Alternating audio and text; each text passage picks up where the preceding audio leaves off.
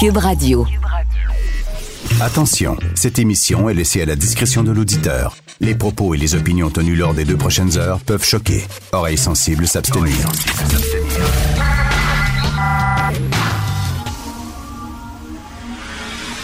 Martino. Richard Martineau. Politiquement incorrect.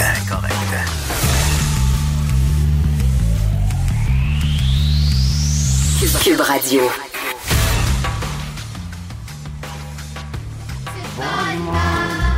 L'école est finie. J'ai pas de mal, j'ai du aussi. J'ai pas Bonjour, bienvenue à de bonne humeur, votre émission humoristique préférée, remplie de joie, de bonheur et d'optimisme.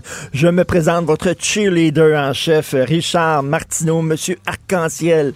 Monsieur, tout va bien aller. Ça arrête pas de bien aller, surtout dans les CHSLD. Je trouve ça va tellement bien. À partir de de quand on peut dire ça va pas si bien que ça finalement. Cela dit, quand euh, on, se compare, on se console, euh, quand même au Québec, c'est quand même l'endroit, faut le dire, où euh, tu veux être actuellement dans le monde, quand même, lorsqu'on regarde ce qui se passe ailleurs. Si vous voulez freaker, euh, euh, sur le site du New York Times. Nicolas Christophe. Nicolas Christophe, c'est un éditorialiste, un chroniqueur dans le New York Times. Il a passé deux jours dans un hôpital dans le Bronx. Il a écrit un très long reportage et il a fait une vidéo, une vidéo de 7 minutes que vous pouvez voir sur le site du New York Times. Je vous le dis c'est le film d'horreur le plus épeurant que j'ai vu. Alors, euh, il est dans le Bronx, il parle à une jeune médecin et la jeune médecin qui a l'air totalement traumatisée et elle dit tout ce que je fais à longueur de jour, j'entube des gens, je les mets sur des respirateurs artificiels, ils meurent, j'enlève le tube, je les envoie en morgue, il y a quelqu'un qui arrive, je l'entube, meurt, j'enlève le tube, je l'envoie en morgue, il y a quelqu'un d'autre qui arrive, je l'entube, je fais ça à longueur de jour. Je n'ai même pas le temps de pleurer. Lorsque j'arrive chez moi, là, je craque, là, je pleure, mais je n'ai pas le temps de faire ça. Tout ce que je fais, c'est ça. Entuber, enlever le tube, envoyer en morgue. À un moment donné, euh, il y a, euh, ils prennent des lits parce que ils prennent des civières, il manque, il manque, il manque de lits dans l'hôpital dans le Bronx. Ils savent pas où mettre les patients. Donc, euh, à un moment donné, il y a un autobus spécial qui arrive et là, ils sortent des patients sur les civières. Ils, les, entrent dans l'autobus pour les envoyer dans un autre hôpital où il y a davantage de lits que dans cet hôpital-là qui est en train de déborder. Et pendant qu'ils sortent des dizaines euh, de, de malades pour les mettre dans l'autobus, il y a des dizaines de malades qui rentrent par la porte et, parce qu'il y a des gens qui viennent de tomber malades. Dans l'hôpital et là, il y a tellement de gens, de patients qui rentrent dans l'hôpital sur des civières qu'il y a une congestion des civières dans les couloirs de l'hôpital. Il y a du trafic. Et pendant, qu'il y, en a- qui sortent, il y en a quasiment le double qui rentre. L'hôpital totalement débordé. Et euh, euh, c'est un, un- vidéo de 7 minutes, mais je vous jure, là, c'est un film d'horreur. Ce qui se passe aux États-Unis, c'est hallucinant. Je ne peux pas croire qu'encore aujourd'hui, au moment où on se parle, il y a des gens qui défendent Donald Trump. Je ne peux pas croire. Ça me dépasse. Alors que c'est une. c'est- horrible ce qui se passe aux États-Unis. L'autre qui est en train de se vanter de ses codes d'écoute, de ses points de presse, comme quoi il bat tous les records de codes d'écoute avec ses points de presse. Faut-tu être complètement déconnecté? C'est pas une question de gauche ou de droite, là.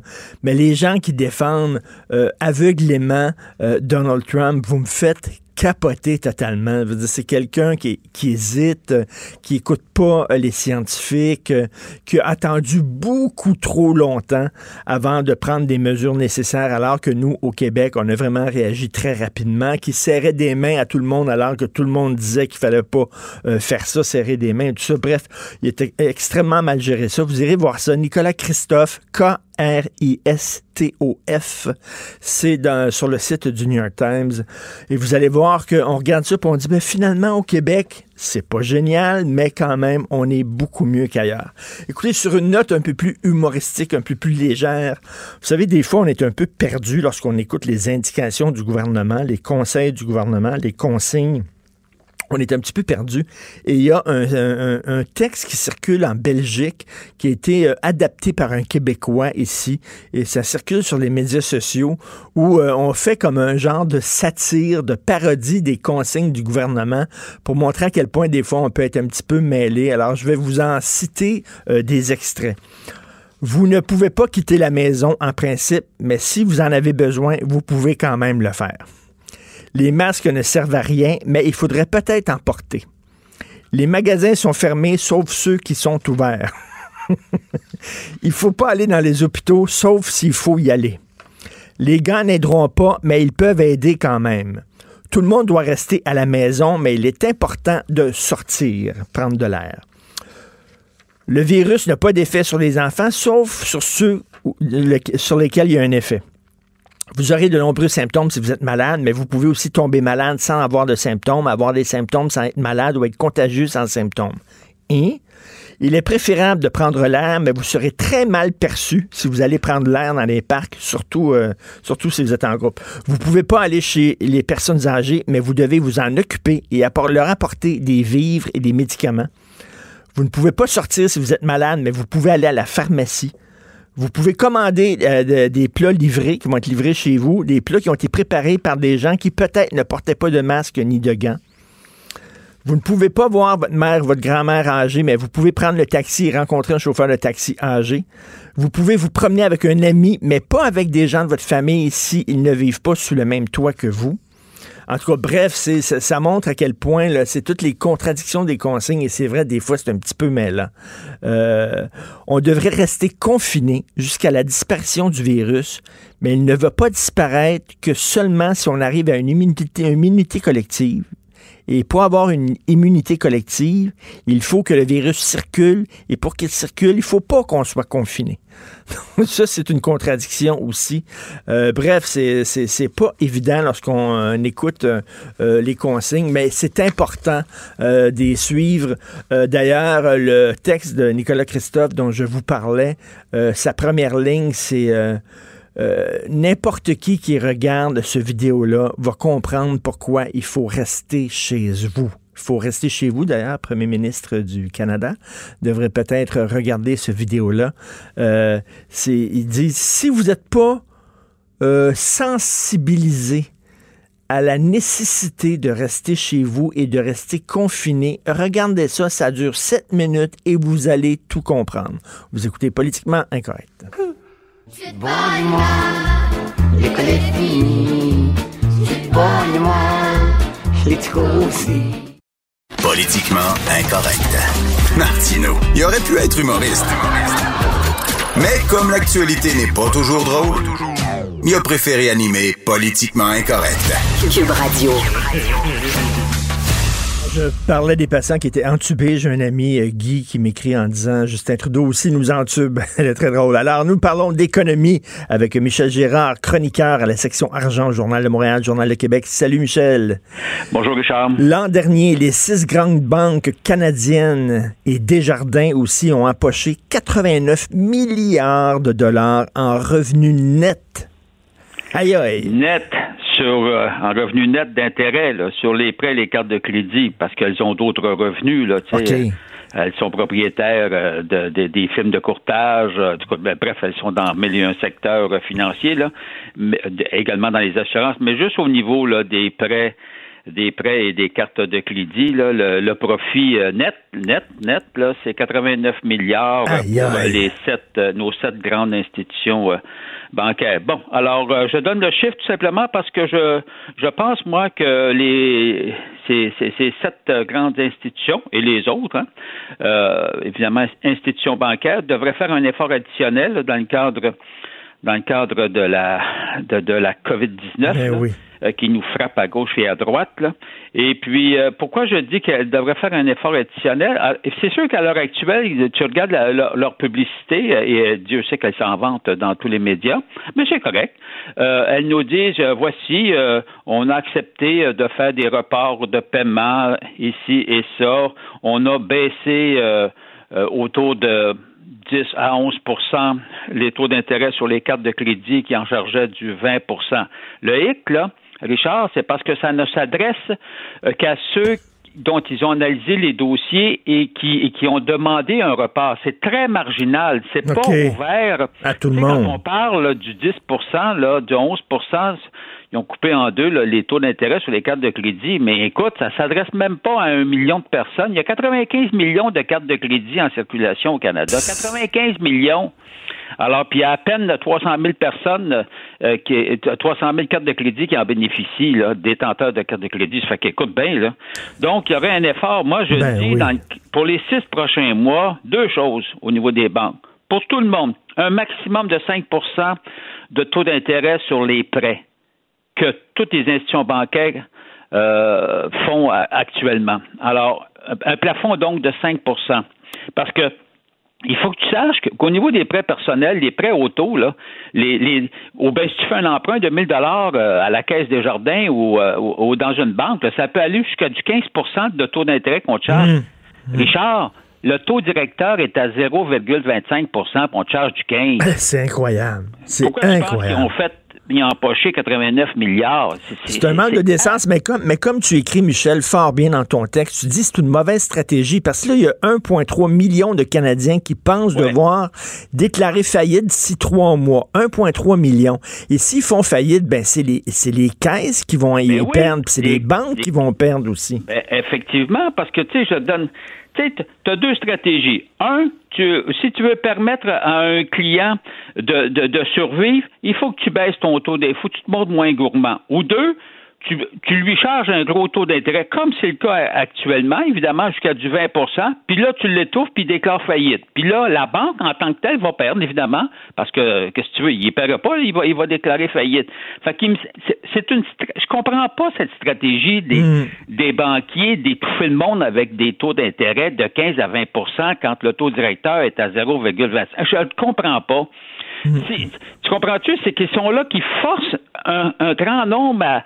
Tu les étouffes, tu les surendettes inutilement parce qu'à un moment donné, ça va te, revenir en face. Mais eux, autres disent on est des entreprises privées, c'est pas notre rôle de faire ça, on n'est pas des organismes de charité. J'imagine c'est ça qu'ils disent. Oui, mais un organisme de charité, quand on te charge du 10% puis que tu fais 9,75% de profit, la banque, ben oui, non, non. c'est un énorme profit? Alors, plus que, dans les années 80, quand les taux d'intérêt étaient à 20% mais que le taux directeur est à, est à, 18, comprends-tu? Il y avait juste un, profit de deux points de pourcentage. Là, on est rendu avec euh, du, jusqu'à du 19 points de pourcentage de profit. Voyons donc. Écoute, c'est indécent. Ben c'est ça. Alors moi, je me dis, un petit effort additionnel, euh, ce serait bien la moindre des choses de la part des banquiers, parce que dans le cadre de la... Actuellement, là, c'est le gouvernement fédéral qui prend les risques, comprends-tu? Hmm. Quand les banques te reportent, euh, acceptent de te reporter ton prêt hypothécaire, ben oui, mais les prêts hypothécaires, comprends-tu? Euh, c'est des prêts assurés par la SCHL. La banque, elle, prend pas de risque. Elle prend aucun risque. Elle prend aucun risque parce que c'est assuré par le gouvernement. Le compte d'urgence qui permet d'emprunter jusqu'à 40 000 pour les, hmm. les entreprises, ben, c'est le gouvernement qui l'assume, qui paye. Comprends-tu? La banque n'apprend aucun risque là-dedans. Non, non, c'est des enfants gâtés. Moi, je pense qu'il faut, il faut serrer encore davantage et les forcer à contribuer. J'ai toujours l'impression que le gouvernement, les gouvernements ont peur des banquiers. Voyons donc. Oui. Puis, euh, tu sais, la honte, leur faire honte, leur dire honte à vous, là, ça n'a pas de sens. Écoute, euh, autre chose, reprise de la construction domiciliaire, mais comment ça va se faire exactement? comment, comment ils peuvent euh, construire une maison en respectant le 2 mètres. Je comprends pas. Ben, ben bon, ça sera pas, ça sera pas facile. Il va falloir qu'ils mettent en place, euh, écoute, des mécanismes extraordinaires euh, parce qu'il faut que tu restes, comme tu dis, euh, à deux mètres. Ben oui. en fait, je, je garde, ça, ça, va être extraordinaire à surveiller, de voir comment les gens vont, s'y prendre. Mais cela dit, euh, tu vois, on, on découvre aujourd'hui, je vois ça là, dans l'article de Francis Alain, notre collègue, 11 000 chantiers qui sont arrêtés, 11 000 chantiers. Puis là, il y a des urgences. Ben c'est oui. quand on y pense, euh, tous ceux là, qui doivent aménager euh, dans un condo ou dans une maison le 1er juillet, écoute, les chantiers sont arrêtés. C'est, c'est, c'est fantastique de voir ça. Donc, c'est sûr que, euh, tu sais, il y, a comme une urgence. D'ailleurs, c'est pour ça que ça fait partie des services essentiels. Or, mais on croise les doigts, évidemment, pour pour euh, que que, que la COVID ne se propage pas. Mais écoute, je pense que tout le monde, en partant, là, tout le monde tout le monde va faire attention. Là, mmh. euh, mmh. Mais je sais ça. Regarde, c'est un. C'est pas évident. C'est un défi. C'est un, un, un, défi à relever là, parce qu'on comprend là, que c'est ça presse. Il y a des gens qui veulent entrer dans ben leur maison parce qu'ils ont vendu leur ancienne maison. Puis là, ils vont aller, ils vont aller vivre où là? Ils vont faire du camping. Ça n'a pas de sens. Là. Euh, ils ont besoin de rentrer dans leur nouvelle maison, mais en même temps, il faut respecter aussi les consignes de sécurité. C'est pas évident. Ben.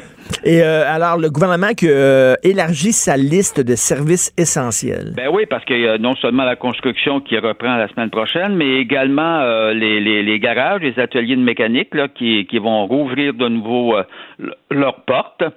Euh, remarque bien, remarque bien qu'il n'y a pas grand monde qui se promène sur les routes, mais cela dit, en tout cas, il faut faire l'entretien de, de, des voitures. Écoute, qu'est-ce, qu'est-ce que je fais, moi, là? là je, bon, avec les, les pneus d'hiver, là, on peut-tu faire changer nos pneus pour des pneus d'été? Ben là, tu vas le faire à partir du 15 avril, puisqu'ils vont rouvrir. OK. Mais en tout cas, nous, c'était pas une grande urgence, là. Non. bon, mais, mais, non, mais, mais, mais c'est sûr que je regarde, aujourd'hui, euh, aujourd'hui, tu vois, tu Stéphane Marion, le stratège en chef de la Banque nationale, lui, il craint qu'on se retrouve avec un scénario catastrophique pour l'économie québécoise si la province reste encore, évidemment, euh, paralysé comme c'est le cas à l'heure actuelle. D'un autre côté, tu peux pas, faut que tu fasses attention, tu peux pas relancer trop vite. Ben non. Euh, puisqu'il y a toujours le risque que, que de la propagation du COVID-19. En tout cas, bref, c'est un méchant défi. C'est un méchant défi parce que, tu sais, quand même, vaut mieux, vaut mieux être chômeur que mort non, non, mais tu sais, une économie, ça, ça se relève. Un, ça la vérité de la palisse? Ben oui, un cadavre, ça se relève pas. C'est plate, c'est plate à dire, là, mais tu sais, c'est sûr que c'est pas évident à balancer tout ça. D'un côté, euh, les consignes de sécurité, mais de l'autre aussi de relancer l'économie. Pas évident. Alors, je pense qu'il faut. Ouais, non, c'est, écoute, c'est, un immense défi. Euh, et, d'ailleurs, un immense défi à relever dans tous les secteurs. Tu vois, dans les services essentiels, les nouveaux services essentiels, les mines, on rouvre les mines. Bon, tu vas me dire qu'ils sont sous terre? Bon. Eh oui. Bon. Effectivement. Puis aussi, la grande priorité, l'aménagement paysager. Bon, ça. Euh, hein? C'est pas, je la comprends pas trop. L'aménagement paysager, c'est rendu un service essentiel. Oui, et puis c'est ça, avec euh, des pépinières et des centres de jardin. Pour moi, il doit y avoir des pressions qui s'exercent auprès du gouvernement. Non, celle-là, je la comprends pas. Là. Que la devanture de ta maison soit belle ou pas belle, on s'en fout un peu. L'ouverture des piscines, selon toi, est-ce que ça devrait être un service essentiel? Ils l'ont pas encore mis, mais on en apprend tous les jours. À surveiller. C'est à surveiller. Merci beaucoup, Michel. On continue. Atelier Michel Girard, chroniqueur de la section Argent, Journal de Montréal, Journal de Québec. les, les paysage. Voyons, c'est quoi, de faire ton jardin devant ta maison, c'est rendu un service essentiel. C'est assez particulier. D'ailleurs, donc, ça veut dire que les gens qui ont des piscines creusées ou des, piscines hors terre chez eux, euh, c'est quand c'est le temps d'ouvrir la piscine, il y, a un gars qui doit venir avec le chlore, puis toute la patente, puis vider ta piscine, puis la remplir. Ça va-tu être considéré comme un service essentiel? C'est assez, euh, c'est assez particulier pourquoi il y a des choses qui sont des services essentiels et pourquoi il y en a d'autres qui ne le sont pas. Mais concernant les banques, Michel Gérard a tout à fait raison. Je reviens pas ces chiffres-là qui sont astronomiques. Juste l'argent qu'ils ont fait net, les revenus nets, seulement sur les intérêts des prêts et des cartes de crédit, c'est 89 milliards de dollars. C'est énorme. Il semble qu'ils pourraient euh, faire preuve euh, d'un peu plus de compassion et de générosité. C'est vraiment extrêmement indécent de voir les banques qui disent, nous autres, on s'en fout, on continue à presser le citron, euh, on vous donne pas un break, on va profiter finalement de la crise pour faire encore plus d'argent. Et comme dit Michel Gérard, s'il y a 1,3 million de Canadiens qui, au cours des trois prochains mois, déclarent faillite parce que leur situation financière ne s'est pas améliorée considérablement, ben c'est qui qui va boire la tasse aussi? Ben ça va avoir un, un effet direct sur les banques et sur les caisses aussi, les caisses des jardins. Donc, ils ont tout intérêt, eux, à donner un break à leurs clients, mais on dirait qu'ils veulent rien savoir. Est-ce que le gouvernement peut forcer les banques à, diminuer leur taux d'intérêt sur les cartes de crédit? En tout cas, ce qu'ils peuvent faire, c'est qu'ils peuvent dire vraiment, on est déçus de vous. Puis la honte, des fois, ça marche. Hein. Ils peuvent dire, là, vraiment, là, on est très déçus euh, du manque de participation, du manque de volonté, de la mauvaise volonté des banques et des institutions financières. Et euh, je pense que les gens seraient d'accord avec le gouvernement. Tout à fait là-dessus. Politiquement incorrect. À Cube Radio et sur LCN, le commentaire de Richard Martineau avec Jean-François Guérin. Cube Radio.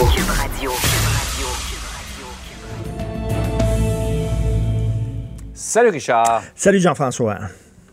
Le moins qu'on puisse dire, c'est qu'on a un petit peu trop attendu hein, au CHSLD Heron avant de demander de l'aide. Hein. Écoute, lorsqu'on regarde ce qui s'est passé au CHSLD Heron, il va y avoir une enquête, il va y avoir des enquêtes, on mm. verra un peu plus les détails, puis aussi le CHSLD de Ville-la-Salle, hein, où la jeune préposée, là, justement, a tiré la sonnette d'alarme, elle a publié euh, son, son journal intime, elle a accordé une mm-hmm. entrevue assez percutante à Félix Séguin. Donc, on regarde ce qui s'est passé dans ces, ces, ces CHSLD-là et d'autres, et on se rend compte que peut-être ils ont attendu trop longtemps pour demander de l'aide. Parce que bon, qu'à un moment donné que tu perdes le contrôle, ça peut être compréhensif. Écoute, on vit une situation qui est vraiment inédite, qui est unique. Peut-être qu'effectivement, tu, peux te ramasser à un moment donné avec une pénurie de main-d'œuvre, avec une explosion de cas de COVID-19, avec des gens qui ne veulent plus aller travailler euh, parce qu'ils ne sont pas suffisamment payés, parce qu'ils sentent qu'ils ne sont pas suffisamment protégés, parce qu'ils ont peur d'attraper le COVID-19. Ça, peut se comprendre qu'à un moment donné, tu perds le contrôle, mais il faut que rapidement, tu dis j'ai besoin d'aide. Les gens t'en voudront pas. Au contraire, que tu dises au gouvernement, j'ai besoin d'aide, venez nous, venez nous aider. Et on dirait que ces, ces organismes-là, ces entreprises-là, ils veulent d'abord et avant tout protéger leur image et leur réputation avant de protéger la santé et la sécurité de leurs résidents. On dirait qu'ils ont peur de dire, écoutez, on a un problème, nous autres. Non, il faut protéger mm. notre image et notre réputation. Et c'est assez ironique parce que si toute la planète entière, on est poigné dans une pandémie mondiale, c'est justement parce que, entre autres, le régime chinois a voulu mm-hmm. protéger son image et sa réputation, puis ils n'ont rien dit, puis ils n'ont rien fait pendant plusieurs semaines. Et là, ça a débordé. On est rendu avec la crise qu'on a. Mais bref, ces gens-là, leur mission première, Jean-François, c'est pas de, de protéger leur réputation à eux, c'est de protéger la population et leurs résidents. Et à un moment donné, quand tu sens que tu perds le contrôle et ça va pas, tu lèves le bras rapidement et tu dis, écoutez, on a besoin d'aide. Et on dirait que ça, ça a niaisé beaucoup. Oui, en tout cas, il y a de, précieuses, euh, de précieuses journées qui semblent avoir été perdues euh, là-dedans. Tout à fait. Euh, par ailleurs, tu voulais revenir sur la fameuse photo qui a tant fait jaser, celle de Justin Trudeau qui est allé à son chalet en fin de semaine. Écoute, c'était Pâques ce week-end. J'ai une fille de 21 ans, Jean-François, qui vit chez sa mère sur la rive sud de Montréal. J'ai une fille de 23 ans qui vit en appartement près du pont Jean-Cartier à Montréal. Et j'ai une mère de 86 ans qui vit dans une résidence à Verdun. J'aurais adoré les voir ce week-end. J'aurais aimé les prendre dans mes bras, leur dire que je les aime et tout ça. Je ne l'ai pas fait. Pourquoi? Parce que je respecte les consignes, parce que j'écoute mon premier ministre provincial qui nous dit faut pas passer d'une ville à l'autre, faut pas changer de région, mm-hmm. faut pas aller au chalet, faut vraiment rester le plus possible chez soi. Donc, moi, je respecte ça. Et là, on a vu que le premier ministre est allé à son chalet. Et là, bon, on dit que c'est sa résidence principale. C'est pas son chalet, c'est sa résidence principale. Je trouve qu'on joue sur les mots.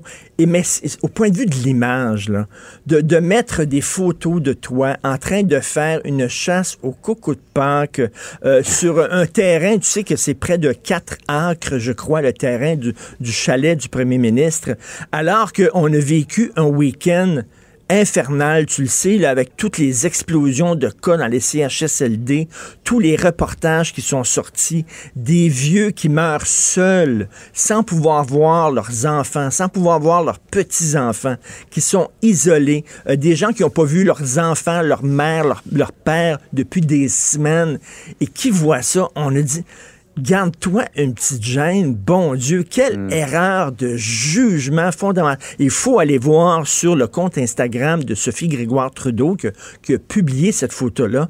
Les commentaires des gens, écoute vraiment Jean-François, 99% des gens sont profondément choqués en disant, moi, justement, je respecte les consignes. On dirait que ces consignes-là Ben de sécurité ne touchent pas le premier ministre. Et puis bon, vous êtes heureux, Et vous êtes pourtant, bien. Richard, dans les dernières semaines, alors que sa, sa conjointe était atteinte de la COVID-19, il disait s'en tenir strictement aux recommandations Ben de la oui. santé publique. Et là, il va faire ça.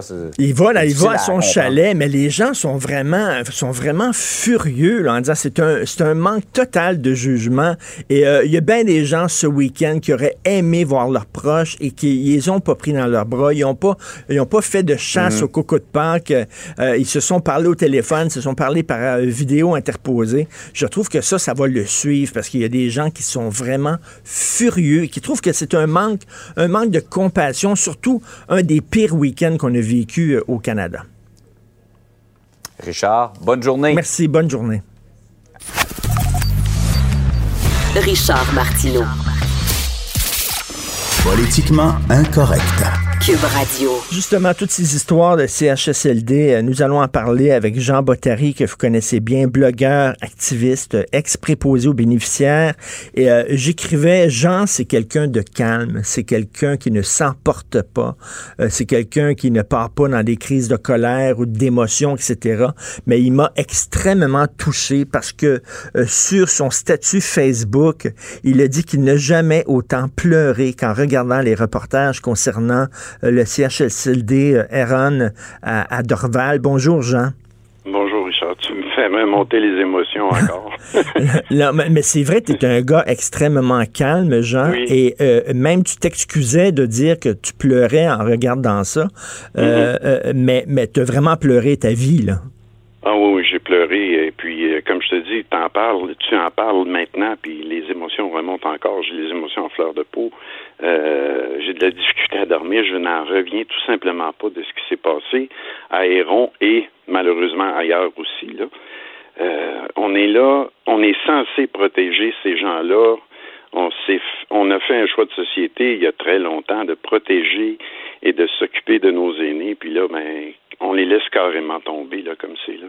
Écoute, lu ta chronique ce matin. Excuse-moi, Richard, j'ai lu ta chronique ce matin, se Oui. protéger le cul. Bon, mais je m'excuse pour le mot, mais c'est ça.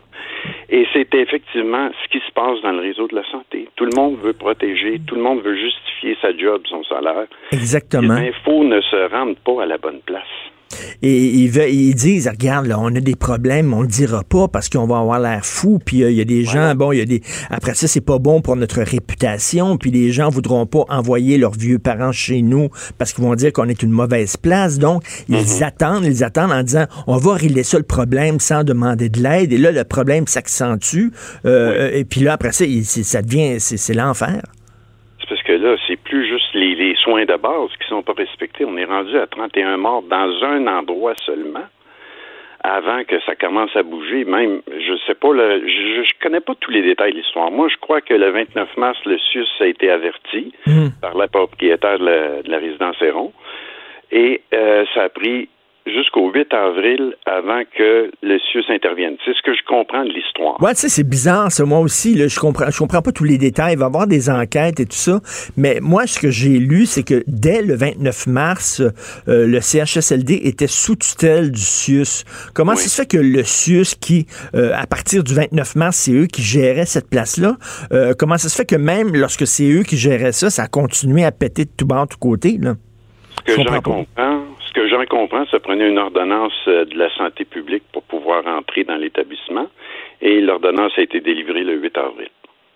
C'est ce que j'en comprends. Mais est-ce que Ouais, mais c'était une urgence. Le CIUS aurait dû dire, Oui. regarde, on rentre, là.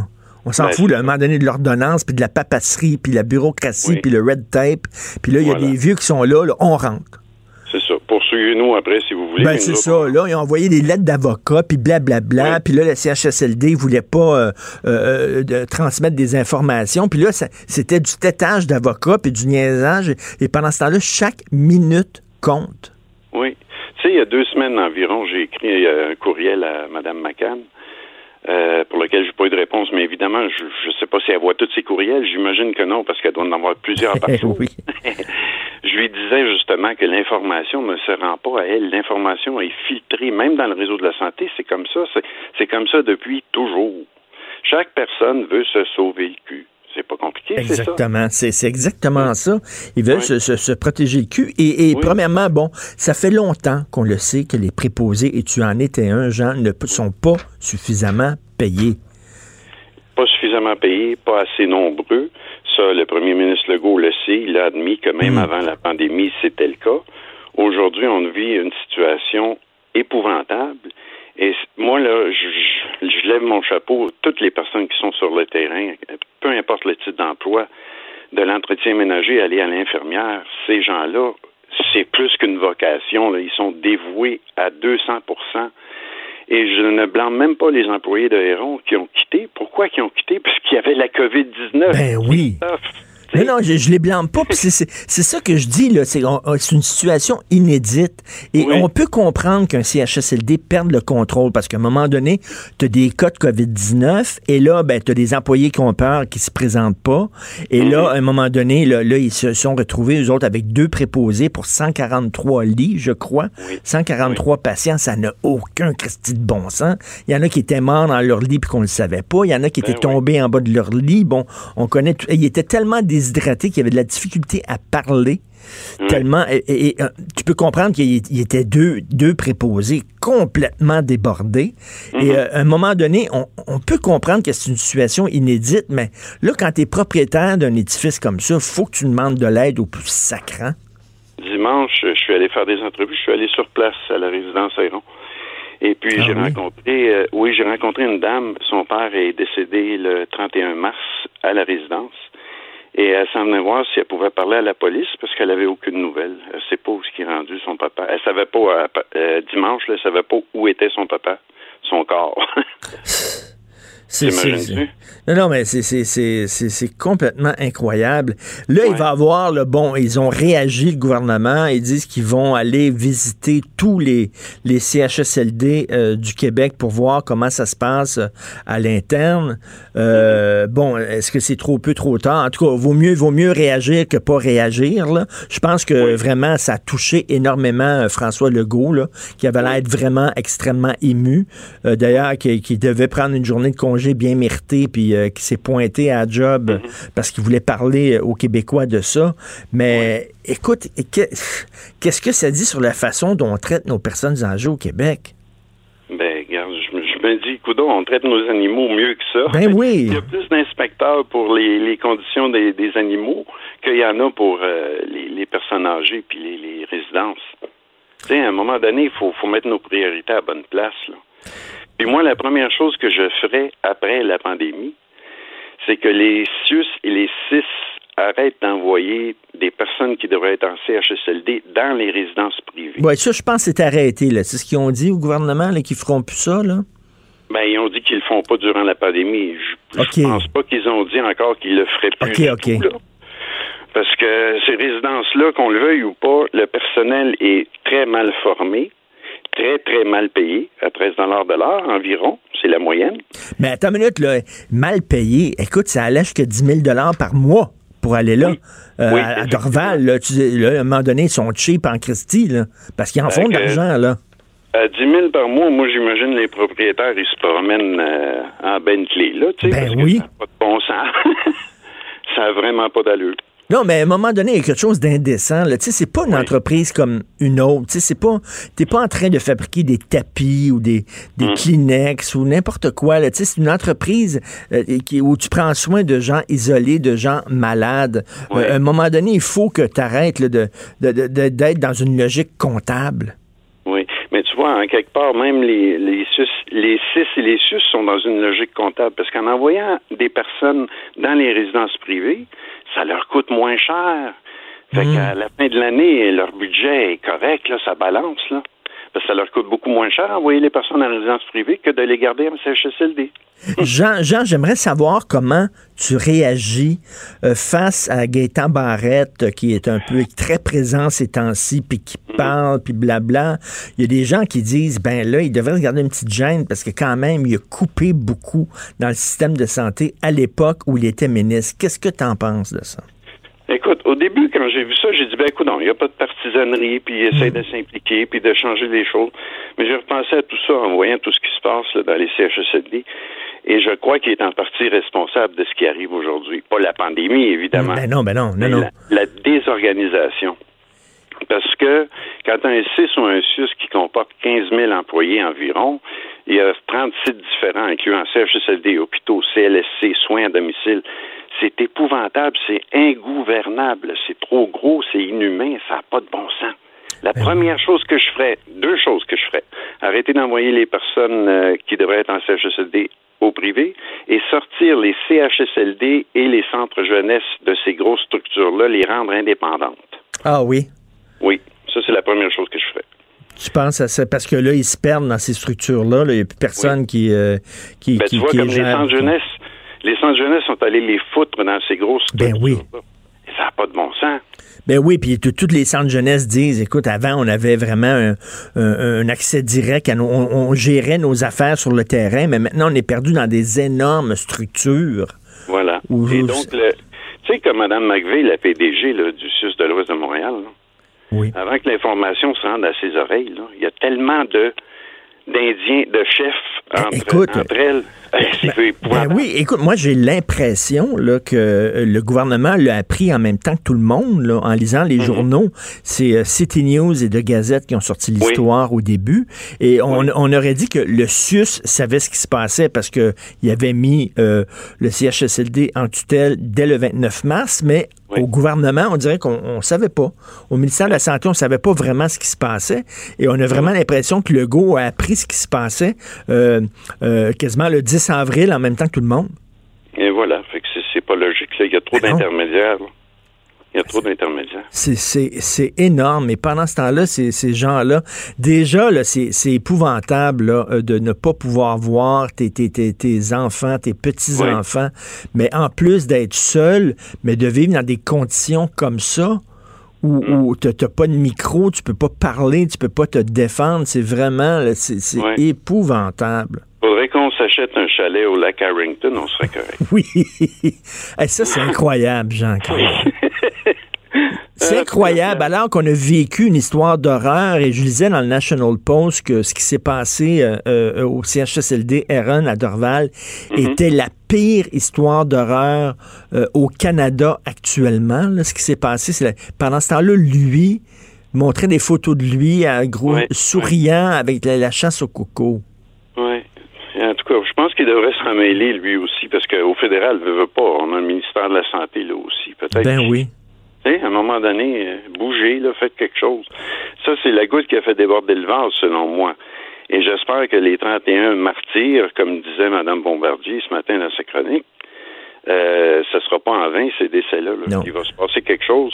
Mais arrêtons de réfléchir et agissons le plus vite possible avant que ça se reproduise à nouveau. Et tu imagines les deux, là, parce que je disais, il était deux préposés pour 143 patients, quelque Oui. chose comme ça. Hey, Ces deux-là, ces deux personnes-là, ils sont courageuses. De, de- d'eux autres, ils continuaient d'aller travailler le, le Oui. matin. Écoute, Oui, parce qu'il hein. faut pas lancer la, la, la roche aux, aux- aux préposés. C'est pas Non. de leur faute. Là. Ils étaient débordés. Vraiment, c'est vraiment pas de leur faute. La seule chose que j'aurais, peut-être, c'est pas un reproche, mais tu sais, j'essaie de me mettre toujours à la place de- des personnes qui sont là. En tant qu'employé, je crois, là, honnêtement, même si j'avais perdu ma job, je m'en contrefiche, j'aurais dénoncé la Ben oui, comment ça se fait? Puis même ceux qui, sont, qui ont quitté leur job, là, ils travaillent, ils, ont quitté. Pourquoi ils ont pas... Pourquoi ils sont pas allés voir un journaliste? Pourquoi ils sont... C'est bizarre, ça. C'est la part aussi, c'est l'omerta qui règne dans ces milieux-là aussi. Sais, les personnes, faut, moi je leur en veux pas. Tu sais, à 13 pièces de l'heure, c'est la seule job que tu as, ou peut-être t'en fais deux jobs pour arriver à 13 pièces de l'heure. Mais c'est tout ce que c'est. Fait que si tu dénonces, est-ce que tu vas avoir des représailles après? Est-ce que l'employeur va se congédier? Est-ce que c'est ça se fait ça se fait dans le réseau. Les gens sont sanctionnés parce qu'ils parlent. Dans le réseau public, ils peuvent pas parler. Le devoir de loyauté Ben envers l'employeur. Hey. Et qu'est-ce que ça dit sur notre société que les gens qui placent les bouteilles euh, sur les étagères à la SAQ sont mieux payés que ceux qui torchent le cul de, de nos vieux? C'est incroyable aussi. Le 13 de l'heure, alors que, mon Dieu, surtout dans une situation comme celle-ci, celle qu'on vit, t'es au front, t'es un guerrier, t'es au front, t'es littéralement au front, puis t'es es payé des, salaires de misère et t'es laissé à toi-même et t'as pas de protection. Euh, mm. Merci beaucoup, Jean. Continue, euh, on, continue à, te lire, bien sûr, blogueur, activiste, ex-préposé aux bénéficiaires. Merci beaucoup. Merci, Richard. Salut. Martino.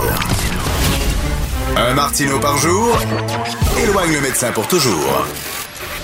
Vous écoutez Politiquement incorrect. Je pense que je m'ennuie de l'époque où euh, Justin Trudeau se déguisait. Au moins, il était drôle. Il nous faisait rire au moins. Tandis que là, c'est pas drôle tout. Vous savez que chaque lundi, on parle à Steve Fortin, chroniqueur, blogueur, Journal de Montréal, Journal de Québec. Il est avec nous. Et je pense qu'il est un petit peu lendemain de veille. Je pense qu'il a un peu mal à la tête parce que c'était son anniversaire hier. Bon anniversaire, Steve. Merci bien. tu, fais tes fort? Euh, ben écoute, euh, c'est drôle comment on apprend vite euh, à se rassembler par des, moyens euh, alternatifs comme Zoom. Puis je peux juste dire une chose, je, je, remercie beaucoup les gens qui, qui, sont autour de moi puis qui se sont qui se sont quand même mobilisés de toutes sortes de façons hier pour souligner ça. Puis c'était bien le fun. Mais garde, c'est bien correct aujourd'hui. Puis on a une job à faire. Je suis là, fidèle au poste. non, mais c'est le fun de c'est le fun de se dévisser la tête une fois de temps en temps aussi. Non? Je peux dire que c'est. Non, je me suis pas dévissé, là. Ça, euh, ça serait trop lourd, là, mais euh, quand même, c'est toujours le. le...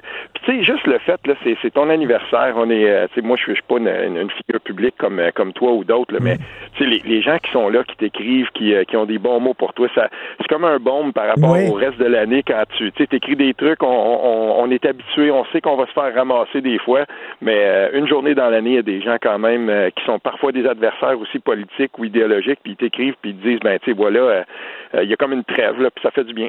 Oui, ça fait du bien. Puis on a beau dire, là, un ami Facebook, c'est abstrait, c'est pas un vrai ami, tout ça, mais tu sais, quand il y en a plein qui t'écrivent, c'est cool quand même. C'est le fun. Oui, oui, puis euh, c'est, on dit ça, oui, c'est vrai, mais par le, truchement des réseaux sociaux, que ce soit n'importe lesquels, euh, je me suis aperçu quand même avec les années qu'il est né de ça des vraies rencontres euh, et, et il faut, faut quand même pas non plus éloigner et, ignorer ça. Ça existe. Des fois, les, par les réseaux sociaux, je me suis fait des, des gens, des, des vraies connaissances que, que j'apprécie beaucoup. Mm-hmm. c'est vrai. Moi aussi, j'ai rencontré des gens par les médias sociaux qui sont devenus des, des vrais amis que je vois concrètement, physiquement. Écoute, je veux rien savoir toi, euh, mm-hmm. comment tu as vécu toute l'histoire des CHSLD, puis tous les, reportages qu'on a vus, puis cette histoire d'horreur à Dorval? Euh? Écoute, euh, j'ai c'est drôle parce que euh, quand j'ai euh, j'ai publié juste un truc là-dessus, puis j'ai commencé à recevoir un paquet de un paquet de, messages parce que moi j'ai voulu j'ai choisi l'angle de, de, de, féliciter ceux qui mm. avaient sorti la nouvelle en premier. c'est rare qu'on fait ça, mais tu sais il y a eu comme une espèce d'adéquation entre les médias anglophones puis les médias francophones dans la province. Ça arrive pas tout le temps. Puis pour moi, le, journaliste du Montreal Gazette spécialisé en, dans les questions de santé, Aaron Durfell, là, c'est devenu pour moi la référence que je suis euh, comme journaliste là pour euh, pour comprendre un peu qu'est-ce qui se passe. Puis euh, au cours des dernières heures, il a publié, il fait ça lui, il, il, publie des enfilades de tweets là, à peu près là peut-être une dizaine, une douzaine de tweets. Puis c'est c'est littéralement une autre façon de faire de l'information. J'adore ça, c'est très mmh. réactif. Puis je vais te dire de quoi aujourd'hui, là, quand, quand je me suis levé ce matin, parce qu'il publie ça généralement assez tard le soir. Puis quand j'ai lu ça ce matin en me levant, j'ai été j'étais vraiment là, j'étais tout à fait d'accord avec lui. Il fait un long plaidoyer pour euh, dans, ses enfilades de ce, dans son enfilade de ce matin. Il fait un long plaidoyer pour un peu plus de transparence de la part des autorités. Puis surtout, euh, il, il, pointe un peu là vers la réforme euh, Barrette là, comme comme agent, là, si on veut, ou en tout cas les conséquences de cette réforme là. Dans, on, commence à les voir dans cette pandémie là. Puis moi, je suis je suis tout à fait d'accord avec ça, mais en même temps, je me dis, là, on voit ce qui arrive, là, on voit ce qui arrive dans, dans, dans, dans, dans les centres de personnes âgées, on voit ce qui arrive dans ces milieux de vie-là, peu importe lesquels. Ben, on en parlait ensemble la semaine dernière, euh, Richard, va falloir que, si, si, ça, ça fait pas partie de la, réflexion qu'on a, le post-COVID-19, hmm. là, ben, on va avoir manqué notre coup. Ça peut pas continuer comme avant. J'espère au moins, là, si, si, on, ne réagit pas par rapport à ça, si on n'a pas compris ça, ben on va avoir failli collectivement. C'est assez spécial d'entendre, de voir Gaëtan Barrette qui joue au grand sage ces temps-ci, là, tu sais. Oui, ça, euh, écoute, j'ai, moi j'étais content quand même, là, je l'ai souligné. Mm. Je, trouvais qu'il y avait quand même une contribution intéressante. Puis euh, à un moment donné, je me dis, OK, ben c'est, correct jusqu'à un certain point. Puis notre collègue du Trisac, à un moment donné, il a publié justement un gazouille où il disait, écoute, moi je suis plus capable de l'entendre, mais franchement, euh, il faut, il faut revenir un peu en arrière puis regarder ce qui s'est passé. Ben, c'est-tu là où moi j'en ai, euh, encore une fois, euh, j'ai beaucoup aimé le fait que Aaron Derfeld, dans une de ses dans une de ses chroniques récentes, il disait il y a un climat d'inquisition dans le milieu de la santé, puis euh, il y a, les gens ont peur de parler, ont peur de voir ce qui se passe. Mais ça, moi là, j'ai j'ai reporté là-dessus souvent. À l'époque, je faisais encore des chroniques pour Radio Canada, Ottawa Gatineau. Je me souviens d'une fois où il y, a, des gens d'un d'un hôpital de mon coin, euh, d'un CLSC de mon coin, qui m'avaient contacté pour dire c'est atroce le climat d'inquisition, puis on, on nous rappelle sans cesse le devoir de loyauté, mais ce, devoir de loyauté-là devient complètement... Non, mais tu as un devoir de loyauté envers les résidents, envers la population, pas un devoir de loyauté envers la, machine, envers tes supérieurs, envers les gestionnaires. Voyons. Le problème, le problème là-dedans, c'est que moi, je l'ai vu de proche pour avoir suivi un, quelqu'un qui, qui, avait décidé de, dénoncer, donc un lanceur d'alerte. Moi, j'ai suivi son, cheminement. Puis euh, ce qui s'est passé, là, je, connais quelqu'un, moi, dans le domaine de la santé qui a fait ça. Euh, puis euh, ça a amené finalement au fait qu'il a pris sa retraite anticipée parce que c'était devenu complètement invivable pour lui. Euh, on l'a stigmatisé, on l'a mis dans un coin, ça a été, ça a été atroce. Pourtant, il y avait, on, avait déjà, on, on dit on va faire des lois pour protéger les, les, les lanceurs d'alerte et tout ça, ben mais, dans le domaine de la santé, là, il y a toujours un climat d'inquisition qui existe. Puis les gens qui veulent dénoncer ce qui, euh, ce qui se passe là, ils le font souvent au péril de leur carrière. Mais tous ces organismes-là protègent leur cul, comme j'écris ce matin dans ma chronique. Ils protègent leur image, ils protègent leur réputation, puis, euh, puis ils, ils protègent pas la, la population pour les résidents. En tout cas, bref, j'espère moi aussi que tout ça va changer. Écoute, tu veux nous parler entre autres de Marguerite Blais, euh, qui est euh, en fait l'objet de, de critiques de la part de l'opposition? Oui, ben c'est ça. Là, quand euh, tu sais quand c'est le temps de, de, de quand on, est à quelques mois ou euh, tu sais je sais pas moi un an des élections, mhm. mais là la chasse aux candidats s'active. Puis là tout le monde veut trouver les meilleurs candidats dans un tel comté. Puis là ben on regarde. Puis euh, souvent on regarde le candidat puis on dit ben cette personne là si je la place dans ce comté-là va me donner un comté de plus. Puis c'est comme ça qu'on bâtit des gouvernements littéralement. Mhm. Quand la CAC a choisi a choisi de recruter Marguerite Blais, moi je le faisais remarquer à l'époque quelques semaines avant de d'annoncer qu'elle se présenterait pour la CAQ. Il faut pas oublier qu'elle était dans des cocktails de financement pour le Parti libéral. Puis, moi, j'avais toujours trouvé ça quand même un peu étrange euh, qu'on puisse comme ça cheminer d'un parti à l'autre, euh, être l'investiture de, quelqu'un dans un comté pour euh, le Parti libéral, puis quelques jours après dire, ben voilà, je me présente pour la CAQ. Puis ça, je l'avais dénoncé plusieurs fois. Ben là, François Legault, il y a avec lui une personne, moi, j'ai regardé hier avec attention comment elle menait la conférence de presse, puis les entrevues, puis tout ça, puis je l'ai trouvé tout sauf solide. Euh, puis ben c'est ça. Ah oui des, des, fois, je me demande, tu sais, je me dis, est-ce que ça vaut bien le coup quand on bâtit l'équipe? Puis là, ben, tu sais, François Legault, il y avait cette personne-là, euh, il l'a placé dans un ministère euh, qui, aujourd'hui devient très névralgique. Ben, j'aimerais rappeler qu'en 2012, euh, tu sais, en 2012, au mois de à, août 2012, elle faisait campagne avec Jean Charest. Puis, ben, c'est ça, elle, était comme un peu une caution morale pour ce qui était pour ce qui était à venir là, dans les dans les, dans les, pour, pour, les soins des personnes, pour les, les, soins puis le, mm. les logements des personnes aînés. Puis si on peut pas, on peut pas passer à côté. Tu ça existe. Puis là, ben c'est un petit peu difficile pour, euh, j'imagine pour elle-même de, se trouver dans cette position-là. Puis pour le premier ministre aussi, parce qu'il est tout à fait conscient de ça. Est-ce que tu trouves que c'est le maillon faible, quoi? Excuse-moi, vas-y, Richard. Est-ce que tu trouves que c'est le maillon faible, Marguerite ben, Blais? En tout cas, c'est ce qu'on a vu, c'est que l'équipe de communication de, de, la CAC euh, euh, fait beaucoup. On, on, sort des, des, gazouillis justement des messages pour la défendre, pour puis c'est correct, il faut faire ça. Là, de, vu de la rangue, on, on, on comprend ça, mais d'une certaine façon, je pense que tout le monde a compris que cette espèce de, de, de virevoltage entre partis, euh, ben des fois, ça peut être un petit peu plus difficile à défendre. Puis dans le cas de, de, Marguerite Blais, je veux dire, là, elle se présente là, puis elle peut pas faire abstraction euh, du fait qu'elle faisait partie d'un ancien gouvernement et, et qu'il y a eu des décisions qui ont été prises. Il faut pas oublier, ben elle n'était pas là sous, euh, sous, sous, Philippe Couillard, par contre, il faut, faut, le rappeler. Mais c'est ça, des fois, c'est, ça devient difficile de, de, de défendre l'indéfendable. Tout à fait. Écoute, qu'est-ce que tu penses euh, des, fameuses photos de Justin à son chalet?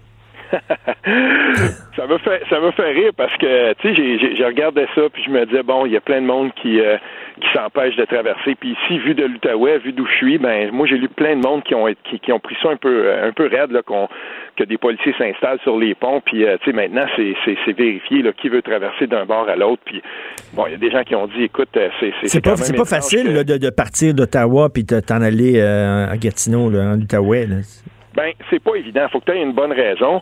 Puis, euh, tu sais, moi, je connais des gens, par exemple, qui travaillent le, pour, pour, pour les, mes, amis euh, qui, qui travaillent à la station de, de Radio-Canada Ottawa-Gatineau. Ben, il y en a plusieurs qui habitent à Gatineau, puis la, la, station est, sur la rue Queen, Ottawa. Fait qu'ils traversent, puis ils travaillent, c'est correct. Tu on, on, on, accepte ça.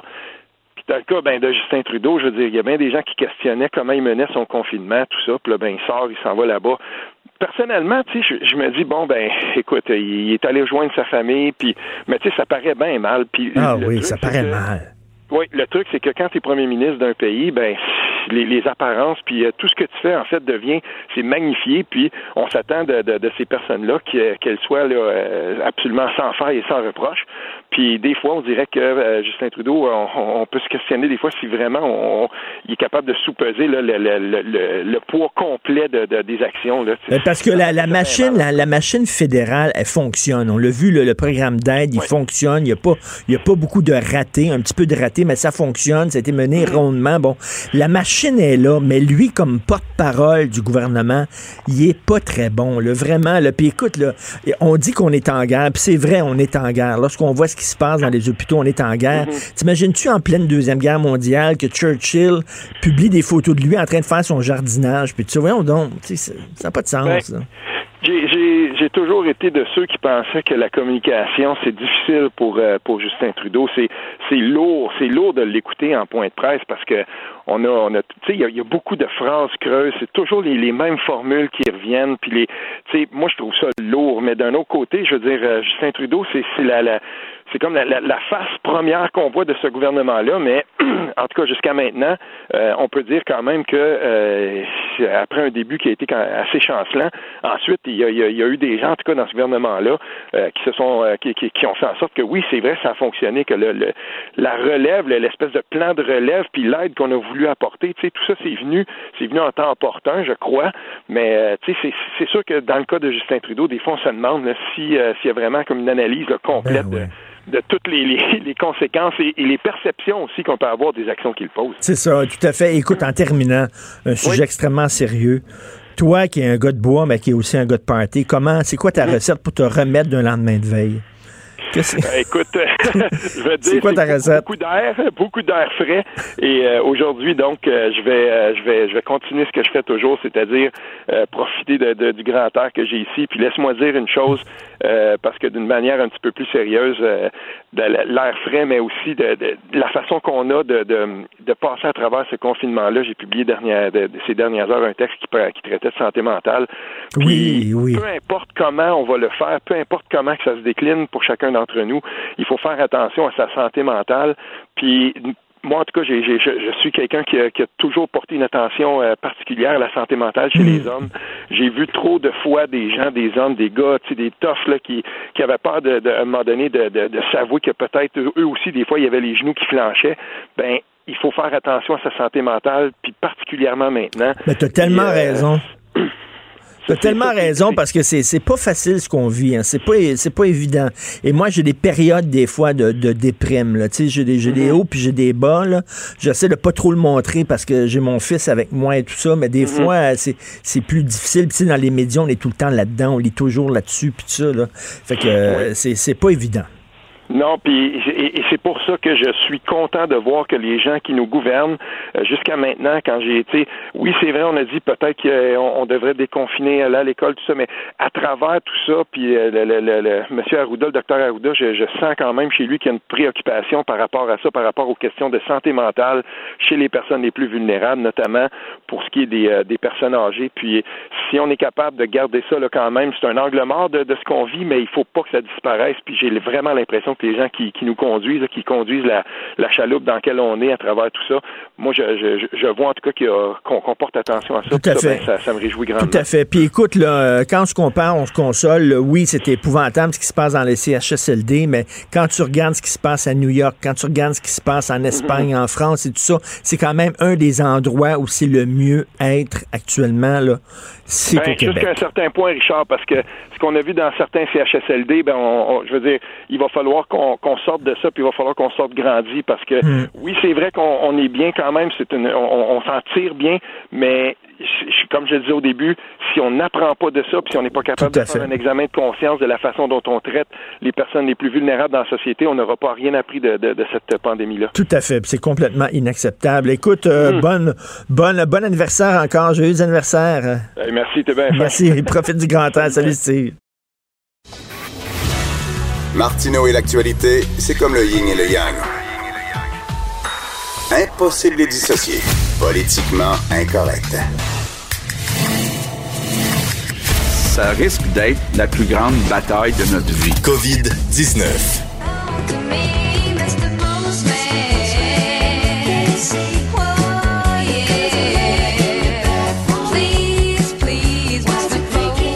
Tombé une belle version, Ah, ça. C'est la version des Carpenters. Ah ouais, c'est. Achille, Achille euh, à la console qui cherche fort. toujours des nouvelles versions. Mais j'ai vraiment le goût d'aller dans un vieux, euh, au pat rétro, là, à Québec, là, un vieux ca- casse-croûte rétro, là. Oui, oui, oui. Aller me chercher une frite avec du vinaigre. Et euh, avec ta chanson, là, bon, euh, c'est c'est Monsieur le Facteur, Vincent Dessureau. Ben oui, le Facteur. Parce que je avec- des comptes ou des chèques. Mais, euh, Euh, Il y a bien des comptes aujourd'hui. ouais, ouais, quand même des comptes, mais un peu Ah, de c'est chèques. quand même pas mal de Ouais, comptes. le même. bilan mondial qui atteint 120 000 morts. Euh, oui, et euh, on devrait franchir aujourd'hui. Quoi ait certains sites parlaient de ça hier, mais on comprend que c'est des, des- chiffres confirmés, là, mais le plus de 2 millions donc, de cas d'infection. Puis on a vu un peu là, que ça a pris 4 mois, fait plusieurs mois à atteindre le premier million, quelques semaines à atteindre un deuxième million de cas euh, confirmés. Et au niveau des décès, ben, c'est plus de 120 000 euh, décès recensés euh, dans le monde. On sait que c'est des États-Unis les plus touchés, là, avec pratiquement 24 000 décès, suivi de l'Italie, maintenant l'Espagne, la France et le Royaume-Uni. Royaume-Uni particulièrement, qui a eu des, euh, des, des journées difficiles dans les derniers jours. là. Alors, c'est la situation euh, actuelle en termes de chiffres. disons. Alors, je parlais un peu plus tôt là, d'un vidéo de 7 minutes qu'on peut voir sur le site du New York Times, euh, un reportage dans un hôpital du Bronx. C'est- oui. Un, un film d'horreur. Pour vrai. D'horreur. L'as-tu vu? ou ben, je sais C'est épouvantable. ben, J'ai lu un article c'est en fin de semaine où on expliquait que les médecins dire, il il entube quelqu'un, la Ah personne meurt, il entube une autre personne, elle meurt. On Ben, fait juste gérer de le-. C'est rien que mettre ça. des tubes et sortir des corps. Il y a une fille, à un moment donné, sa, sa sœur est morte, elle a eu 30 ans. Elle a 29 ans, puis elle meurt elle aussi. Ben, et- OK, là, c'était 29, 30 ans, là. Puis tu vois, à l'hôpital, là, ils disent, on a des gens, là, que ça va de 20 ans jusqu'à 59 ans, là. Il y a, il y a- il y a tous Et- les âges, là. Et c'est dur de voir, de saisir, parce qu'on voit. En fait, on dit que c'est encore plus dur d'être pour un média de voir ce qui se passe à l'intérieur des hôpitaux, évidemment, parce que c'est dangereux, que pour des médias de suivre des gens à la guerre. là. Ben, tout à fait. Euh, et c'est vrai, là, parce qu'on en a vu de nos journalistes aller, euh, quand on était en Afghanistan, là, même plusieurs de tous les grands réseaux, même de stations de radio, et euh, de se retrouver au- dans la Oui. zone rouge, là, ou la zone chaude. C'est vraiment difficile. Et, et Nicolas Christophe du New York Times, justement, c'était le genre de gars qui est allé déjà euh, couvrir des conflits armés. Puis il dit que ce qu'il a vu là, au Bronx, là, il, a- il a- il a jamais vu ça. Dans toute sa Jamais vie. rien vu de pire. Mais c'est pour ça que ça. nous, à l'extérieur, c'est difficile des fois de. pour ça que les comparaisons de la grippe, quelqu'un Oui. qui va là et qui voit les images, Ça OK, n'a rien la, la grippe fait pas ça. Là. Y a-t-il encore des gens qui disent Oh, c'est une À tous grosse coups, grippe? euh, je- Une grosse grippe. Euh, Est-ce que tu as ouvert ton Facebook récemment, je pense, Richard, parce que Oui, tu l'aurais épouvantable. Oui. Plusieurs pays qui commencent leur déconfinement. Oui, et là, c'est toujours un optimisme euh, prudent hein, que ce déconfinement euh, dans certains pays. Surtout que c'est drôle parce qu'on entend parler de déconfinement, mais c'est toujours très partiel. Entre autres, en Europe, on surveille l'Autriche, qui a été, il faut dire, un des premiers pays à se confiner. Alors, devient un des premiers pays à pouvoir ouvrir. Euh, et là, qu'on parle d'ouverture, c'est certains commerces non essentiels. Donc, un peu comme on commence à faire chez nous. Mais par exemple, des euh, des réparations de téléphones, donc différentes entreprises comme ça qui commencent à réouvrir, les parcs, jardins publics euh, qui vont rouvrir en Autriche, mais encore là, plein de sections de l'économie qui sont fermées. Euh, Mais là, j'espère que ça, ça, ça- on n'accouchera pas d'une deuxième vague. Ben, c'est ce qu'on veut éviter, là. Et c'est ça dans tous les pays qui vont commencer à, à réouvrir, à rouvrir. L'Espagne, même l'Espagne, il faut dire un des pays les plus touchés. Euh, on veut commencer à ouvrir, à rouvrir des usines, certains chantiers. On va distribuer des masques à tout le monde. Donc là, on commence à recevoir des, des masques à pouvoir en, en remettre. La Californie, euh, aux États-Unis également travaille là-dessus. Même New York, tranquillement, où on voit évidemment euh, le, le- le- le- plafond là, arriver des cas. Euh, alors qu'en Inde, c'est l'inverse. Enfin, on annonce une prolongation là, de la, de- du confinement jusqu'au 3 mai. C'est quand même le pays qui confine le plus de gens, là, 1,3 milliard de personnes. incroyable, Alors, la plus, la, la- la plus Et grande en population. France aussi, euh, Macron euh, qui, Oui. qui a, qui a décidé de, de rallonger ça d'un mois. Oui, mais lui qui parle déjà de, de, de- déconfinement également, euh, quoique plus certains de ses, de ses collègues ont tempéré ses propos, là, à dire ça se peut que ce soit quand même assez long pour la France, mais on est déjà en mode à calculer un peu ce qu'on va rouvrir, ce qu'on Ouais, rouvrir. c'est bien. Le FMI fait de nouvelles prévisions économiques pour 2020-2021. Oui, c'est tout chaud. euh, Le Fonds monétaire international qui euh, faisait ses prévisions pour 2020-2021. donc, évidemment, euh, le point numéro un, c'est la crise que l'on connaît en disant que c'était une crise qui ne ressemblait à aucune autre. C'est ce que dit euh, l'économiste en chef du Fonds euh, monétaire international. Euh, le monde a radicalement changé en trois mois. Nous rencontrons une sombre réalité. Il est très probable cette année que l'économie mondiale connaîtra sa pire récession depuis la Grande Dépression. Euh, et on explique qu'on a des scénarios, différents scénarios. Euh, scénario 1, donc une baisse mondiale de 3 ce qui, est, ce qui est beaucoup, 6% pour les pays les plus avancés. Euh, pourquoi? Ça, c'est si on reprend l'économie, si la- la pandémie est à peu près réglée en juin.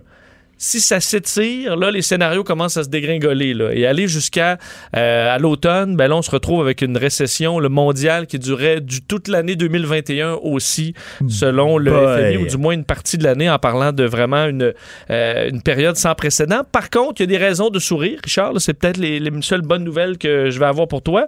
Euh, on dit que les pays d'un travaillent bien, que contrairement à la crise dans les années 30, on avait, maintenant on a des organismes internationaux qui travaillent à, des, euh, à aider tout le monde et aussi les scientifiques qui travaillent à un rythme sans précédent euh, pour trouver des solutions. Alors on en arrivera peut-être à quelques solutions. Euh, c'est un excellent week-end pour Justin Oui, Trudeau. je voulais quand même revenir sur le week-end de Justin Trudeau parce qu'à 11h15 aujourd'hui, on assurément que ce sera la première question posée à Justin Trudeau. là, au Écoute, point de presse. c'est sûr, j'espère, au point de presse, on va revenir là-dessus. Et là, il va nous répondre sûrement du même ton depuis le début, là, que là, il n'y a pas de problème et qu'on a écouté les plus grands experts et qu'on travaille fort.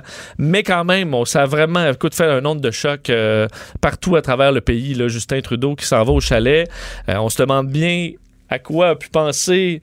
Euh, Sophie Grégoire Trudeau d'aller publier un message comme ça avec les parce qu'on je veux dire c'était pas caché là, que Justin Trudeau s'en allait à son chalet en fin de semaine Mais il paraît que c'est pas son chalet, dit- c'est sa maison principale, Oui, sa résidence je comprends, principale. mais il fait du. Je veux dire, là, ça s'en vient compliqué la situation de Justin Trudeau en confinement, mais éternel, là, à sa Oui. maison euh, à, Ottawa.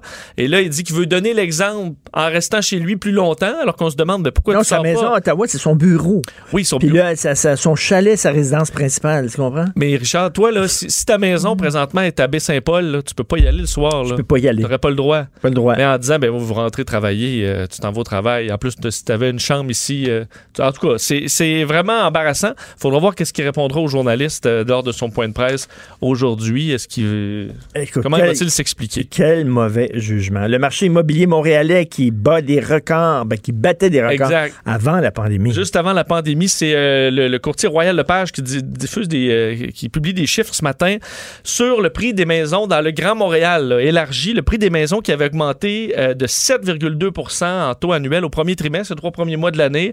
Prix moyen 441 000. Le problème depuis la mi-mars, c'est arrêté au complet. On n'est pas très surpris, là, mais on parle d'une effervescence vraiment qui s'est euh, arrêtée. Et là, on planche plutôt vers une baisse. Euh, entre autres, 0,5% si l'économie repart en juin, un peu comme la FMI le fait. Là. Juin, on sauve les meubles.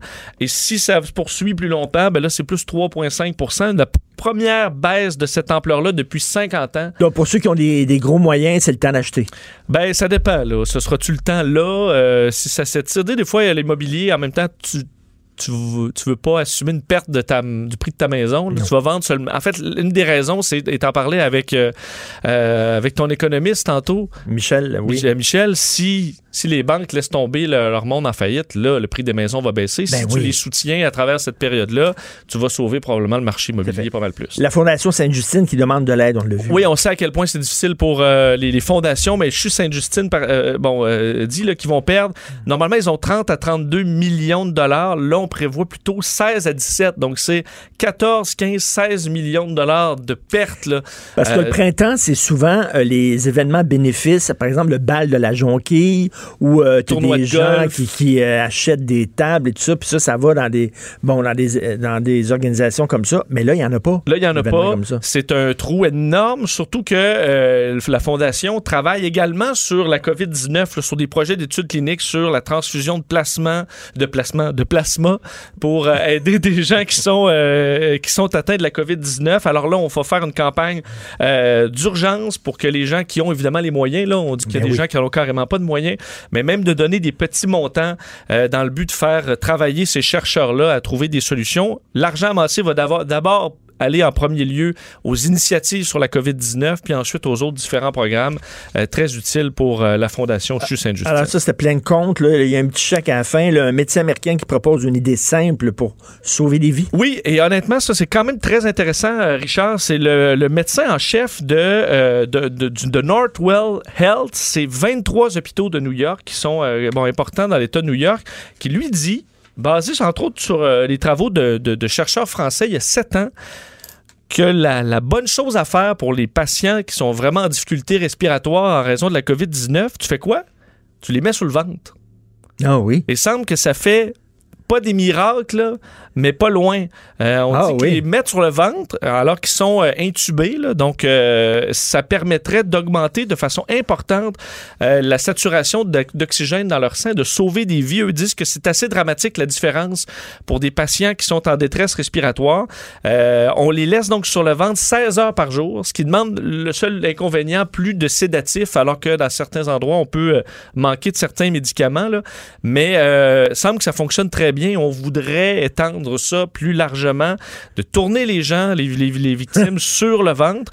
Euh, c'est une étude française qui avait parti tout ça sur des gens qui souffraient de détresse respiratoire reliée à l'influenza ou à des pneumonies et que en- ça ouvre en quelque sorte la cage thoracique d'être sur le ventre, contrairement à ce qu'on pourrait penser. Et euh, on dit qu'instantanément, la saturation d'oxygène dans le sang passe par exemple de 85 à 98% ce qui est un saut là, euh, monumental, Hein? sans médicaments. Ben, moi, j'aurais eu le feeling qu'au contraire, ça comprime ta, ta cage thoracique. C'est ce que j'aurais pensé Ben oui. aussi, mais c'est pour ça qu'on n'est pas médecin. Et euh, alors peut-être une idée simple qui pourra sauver des vies. Si ça se confirme, il y aura peut-être des, des tests à faire de plus en plus. Sauf que tu sais, c'est pas euh, être sur le ventre. On sait qu'il n'y a pas de- d'effet secondaire nécessairement. L'humain Ben est capable d'être sur le ventre. Euh, et on commence à le faire également avec des patients qui sont pas sous sédatifs euh, dans les hôpitaux new-yorkais. Ce qu'on leur demande de faire, c'est s'ils sont capables de se tenir sur le ventre un peu quelques heures par jour, parce que c'est inconfortable, on va se le dire, de le faire au Non, moins ça, quatre prendrait, heures. ça prendrait, tu sais, les, les, les, les tables, les tables de massage avec un trou pour Avec- mettre ta face, là. C'est vrai. Mais il y a peut-être une manière de, pour voir au pire, tu creuses dans le, dans le- dans le matelas là, pour faire Ben un oui. petit trou pour ta face. Mais euh, oui, tu as raison, il y, a ma- il y a matière à faire ça. Et euh, peut-être une idée simple, j'ai trouvé ça intéressant et peut-être Ben, un peu merci d'espoir beaucoup. pour un truc simple et gratuit. Ben écoute, on les prend, les bonnes nouvelles quand elles passent. Merci Richard. Merci Vincent Dessureau, bonne journée, merci.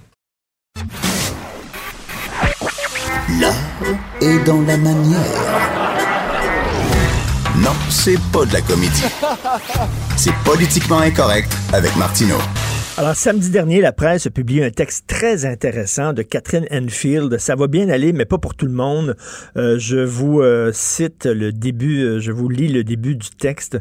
Le slogan Ça va bien aller était d'abord sur les dessins d'arc-en-ciel d'enfants, on le retrouve maintenant partout. Sur les réseaux sociaux, c'est la folie. Le mot clic, ça va bien aller, ses variantes ont été écrits près de 100 000 fois sur Instagram depuis le début de la crise de la COVID-19. Est-ce qu'on l'entend trop? Nous allons parler avec une psychologue qui a été citée justement dans le texte de Catherine Enfield, le docteur Pascal Dufour.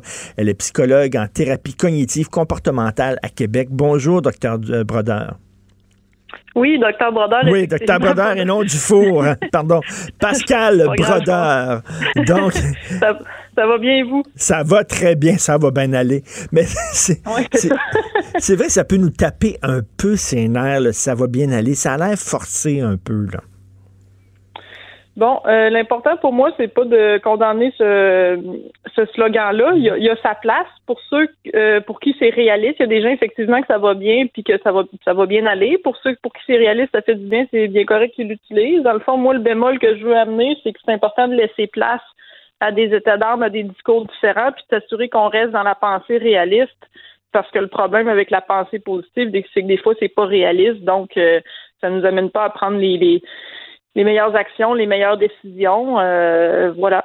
Mais eh c'est la question que tous les journalistes se posent, entre autres aujourd'hui, c'est que est-ce qu'il faut rassurer ou faut donner leur juste? Donner leur juste, des fois, ben ça rassure pas. Des fois, ça c'est un peu anxiogène de donner leur juste, mais en même temps, je pense que les gens ont besoin d'une dose de, de réalité. Là.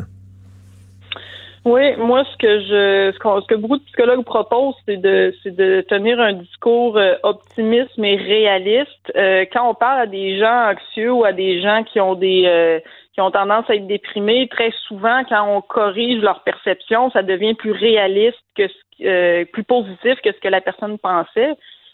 donc c'est correct de rassurer, mais tant que ça devient ré, tant que ça reste réaliste, c'est vrai que tu sais le cerveau humain a cette faculté parfois agréable, parfois désagréable de se projeter dans l'avenir. Des mhm. fois, on, on fantasme sur des, des, des, des, des, voyages dans le sud, d'autres fois, on s'imagine des catastrophes. Euh, donc, c'est ça. Oui, corriger la, la, nos scénarios catastrophiques, euh, ça fait du bien, puis c'est important, mais il faut aussi garder l'heure juste, comme vous dites, pour rester euh, euh, réaliste puis euh, avoir les bonnes les, les, bonnes solutions, les bonnes mesures. Si, si le gouvernement canadien s'était tout simplement euh, limité à dire ça va bien aller, ben il aurait pas libéré le le PCU, puis on verrait pas là, les mesures qui sont en train de se produire. Ben, c'est hein. ça. Donc, donc, et puis en plus, toute cette multiplication-là d'arc-en-ciel et de messages positifs, ça a un effet pervers, c'est-à-dire que si des fois on se sent déprimé, ben on, on, dit ben j'ai pas le droit d'être déprimé parce que tout le monde autour dit ça va bien aller, il y a des arcs-en-ciel, donc on se donne pas le droit d'être déprimé, puis je pense qu'on a le droit de l'être des fois.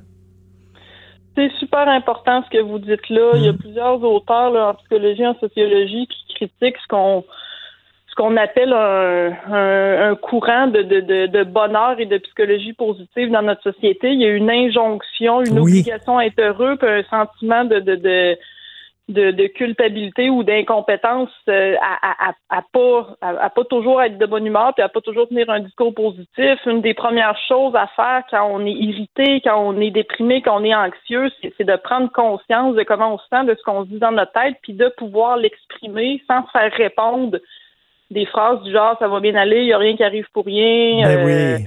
Euh, euh, vous vous souvenez, il y a quelques années, il y avait la fameuse tune qui jouait partout Don't worry, be happy.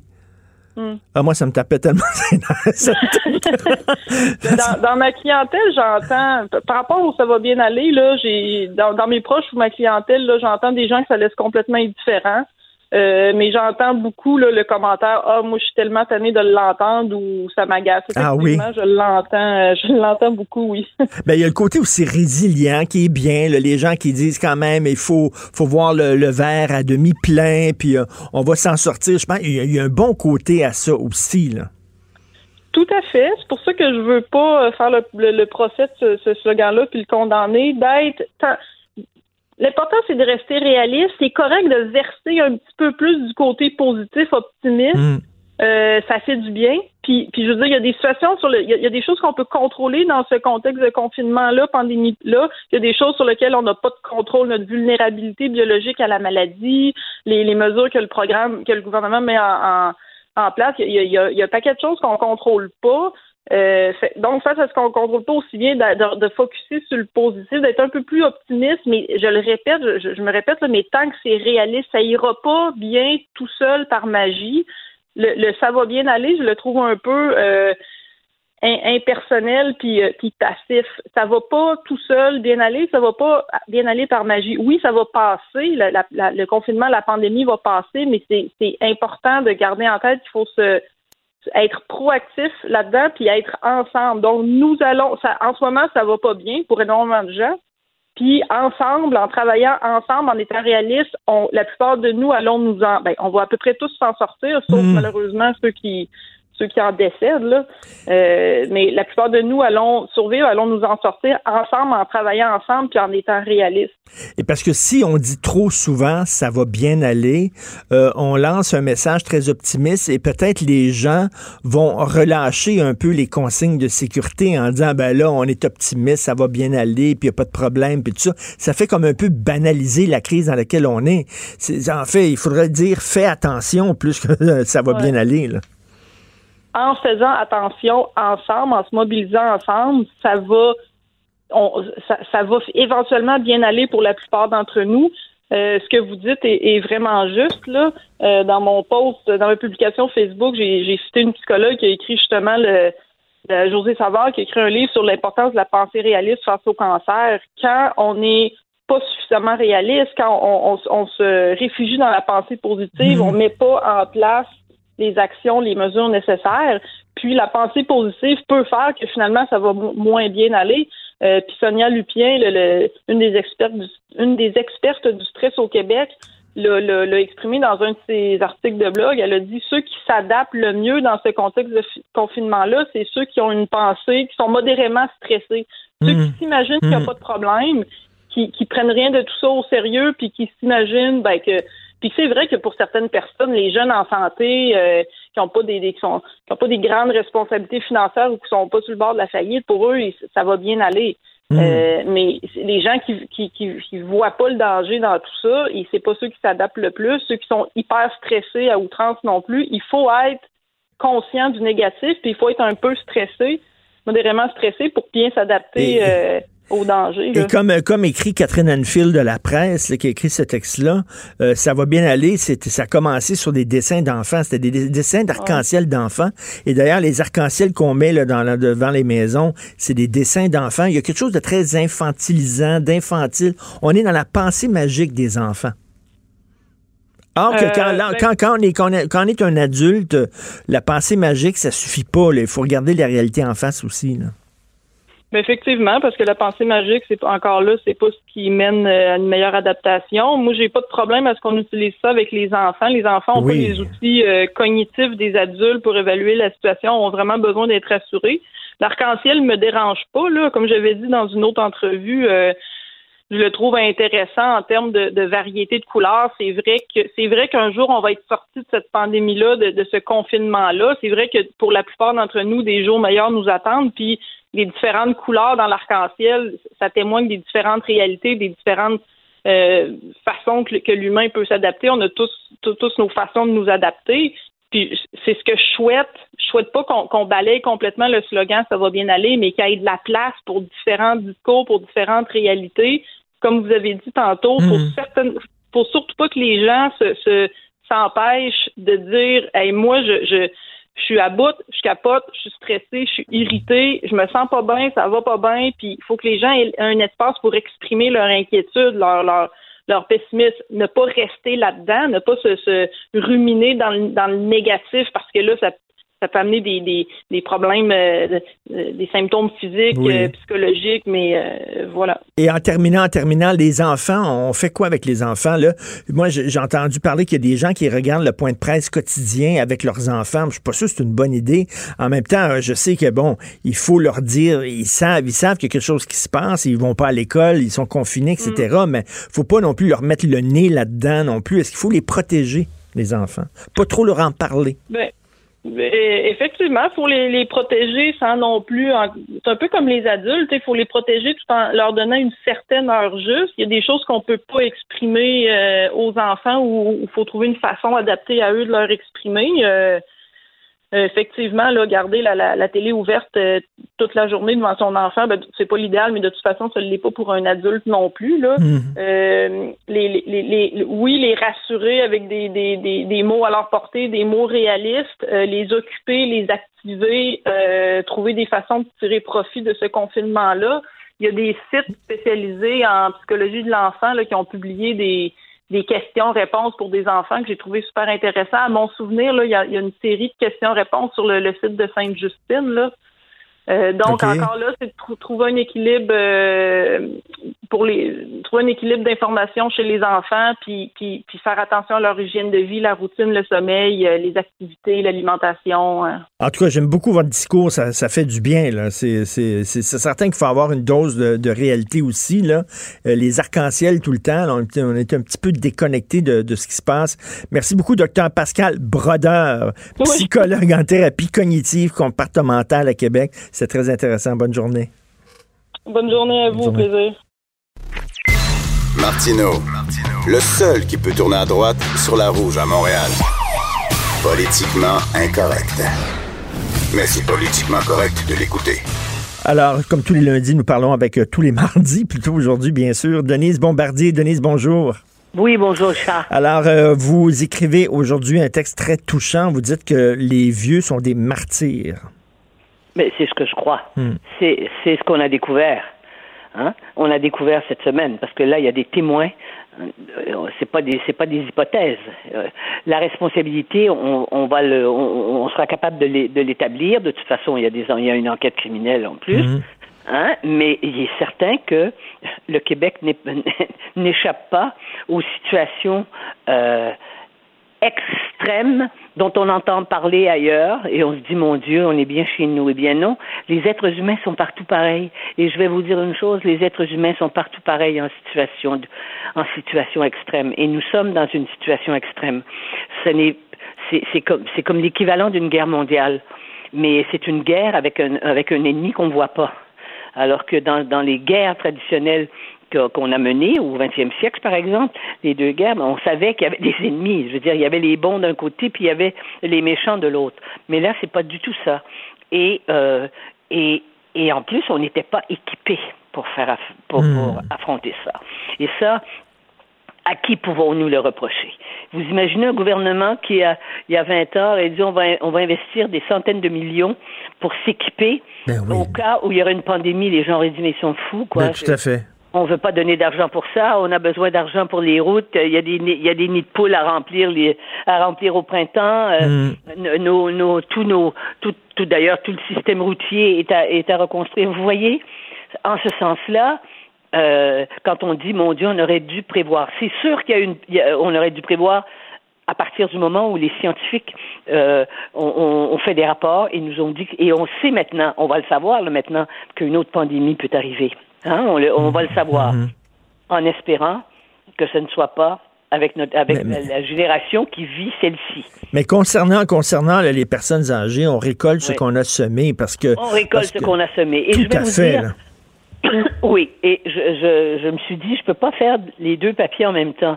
Je voudrais, je vais parler vendredi dans le journal, euh, parce que ma prochaine chronique, moi, est vendredi. Et je vais parler de, de la conception qu'on se fait des vieux. Et moi, je vais vous dire une chose.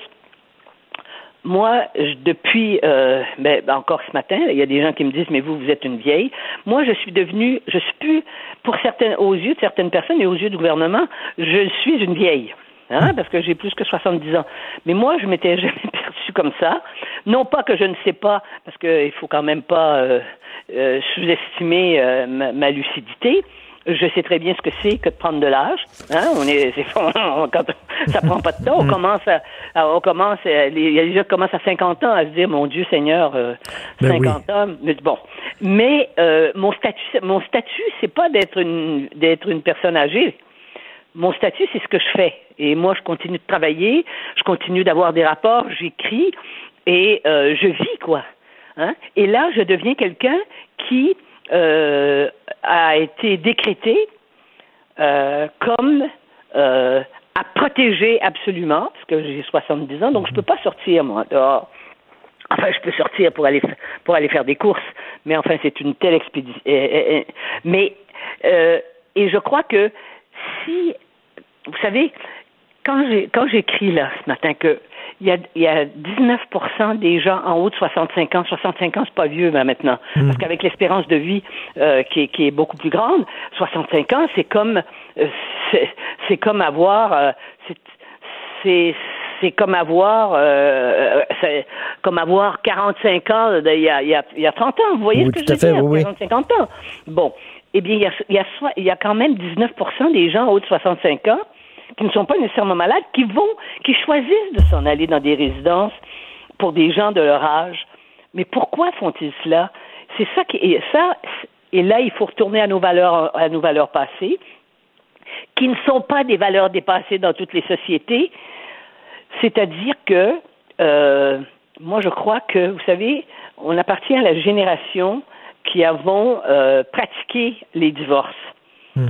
avec ce que ça a représenté pour les, pour les enfants. Avant, il y avait une structure, la structure familiale était au-delà de la, de, au-delà de la famille immédiate. Hein? On avait les grands-parents, puis de toute façon, dans les campagnes, les gens vivaient avec leurs grands-parents. Bon, nous, on, a, on s'est divorcés, on a recon, on s'est remariés. Puis on, et place les enfants nos... ont subi ça. Et les enfants, maintenant, qui sont en action des adultes, pour une proportion trop importante et plus importante qu'ailleurs, et je vous donnerai des exemples, les enfants ont divorcé leurs parents, c'est-à-dire qu'ils vont pas les voir.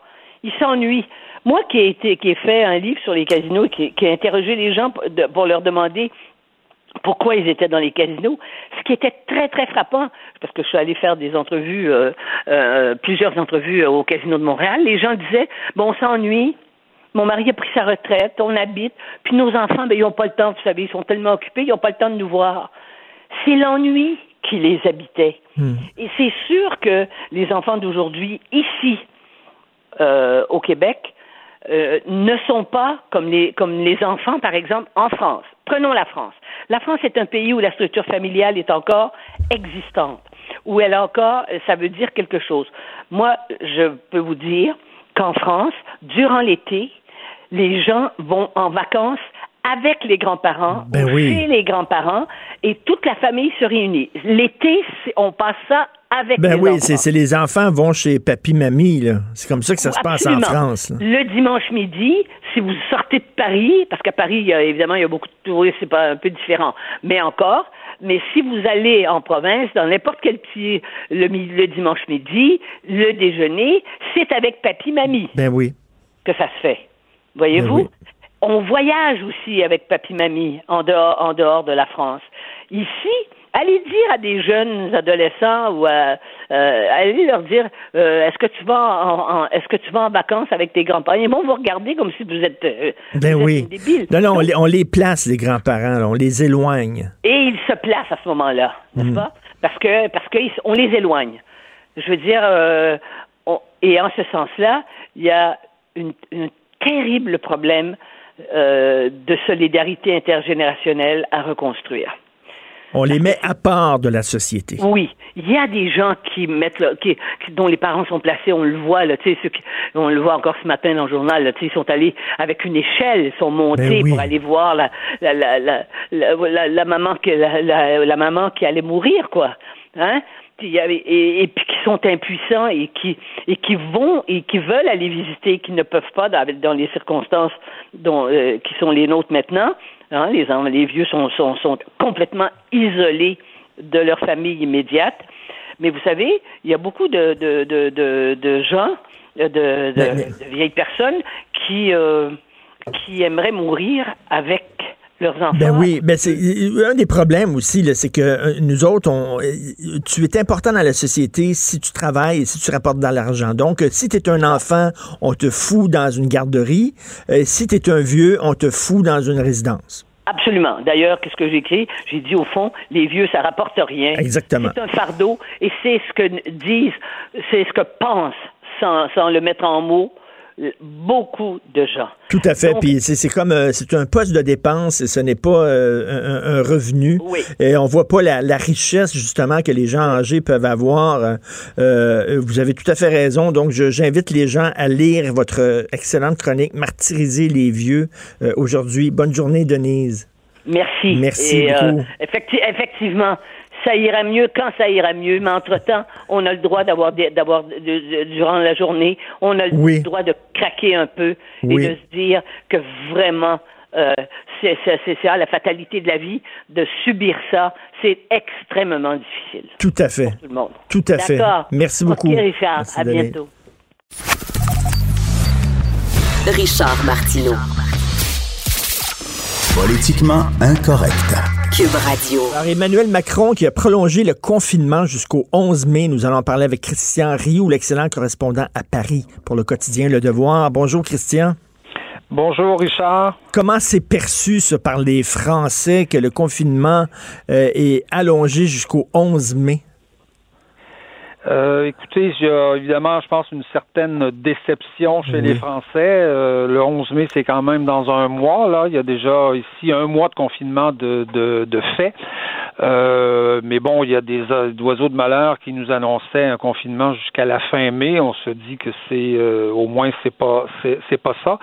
Mais je vous dirais que euh, qui, ce qui pose plutôt problème ici chez les Français, c'est les raisons de ce mois. Hein. On se demande euh, un mois, pourquoi un mois? Pourquoi pas deux semaines? Jusqu'à maintenant, on avait euh, décrété le confinement pour deux semaines. On l'avait rallongé deux semaines plus tard, mais il semble que le président a absolument voulu mettre une date précise mais sans nous expliquer non plus euh, pourquoi cette date précise, pourquoi ça pourrait pas être trois semaines, pourquoi ça pourrait pas euh, ça pourrait pas être cinq, cinq mhm. semaines. Et ça, c'est c'est, je pense, ça fait partie un peu de la stratégie d'Emmanuel Macron. Certains disent qu'il a voulu absolument euh, se rendre au mois de mai parce que vous savez, il y a des, il y a des vacances au mois de mai en France. Ça fait les ponts, donc il craignait une certaine désobéissance. Mais ce qu'on sent surtout, c'est qu'il nous explique pas euh, et ça, je pense que les Français le ressentent un peu, un peu mal. C'est-à-dire qu'ils ont l'impression que leur président ne leur explique pas pourquoi cette date-là très Précis, très précisément, même s'ils ont confiance que, que d'une certaine confiance dans, le président.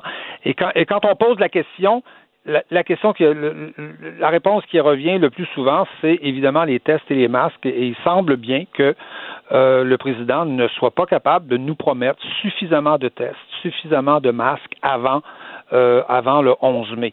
Euh, mais cela, il ne le dit pas ou il le laisse tout simplement entendre. Oui.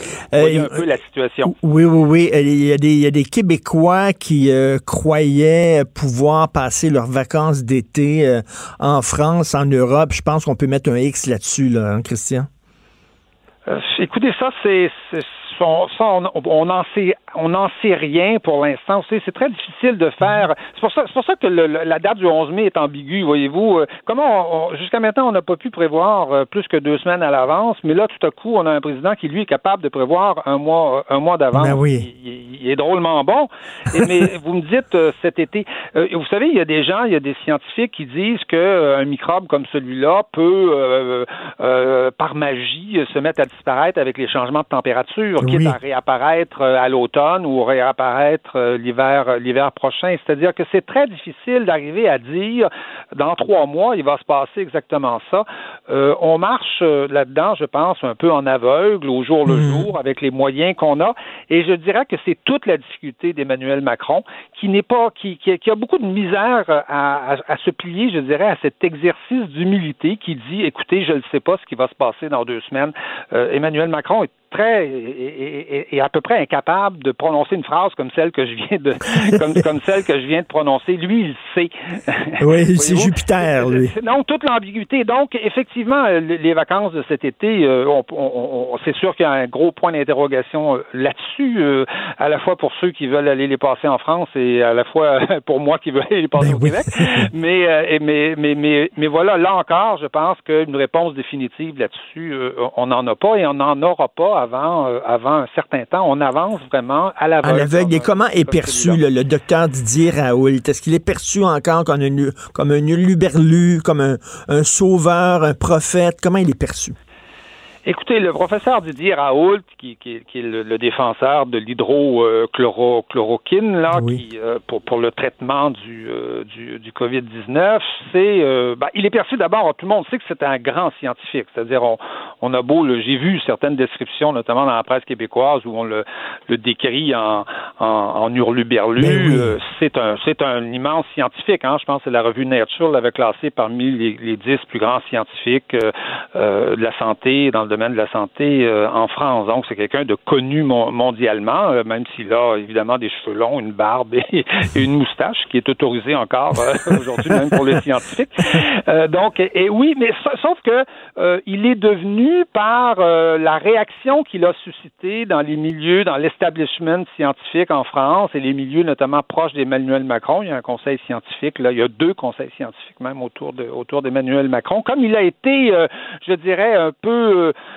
un peu, un peu, un peu remis à sa place, il a été perçu comme un franc-tireur par les Français. C'est-à-dire que les Français mhm. ont vu chez, lui, entre guillemets, ce qu'on pourrait quasiment appeler un gilet jaune, c'est-à-dire quelqu'un qui conteste un peu mhm. l'establishment. Et c'est vrai que le docteur Raoul conteste l'establishment. Il considère que euh, que, que, que, ce ne sont pas les médecins qui décident euh, en France de ce qui se passe aujourd'hui, mais que ce sont plutôt des scientifiques ou des spécialistes aussi de la statistique, vous savez, qui font des grands modèles mathématiques.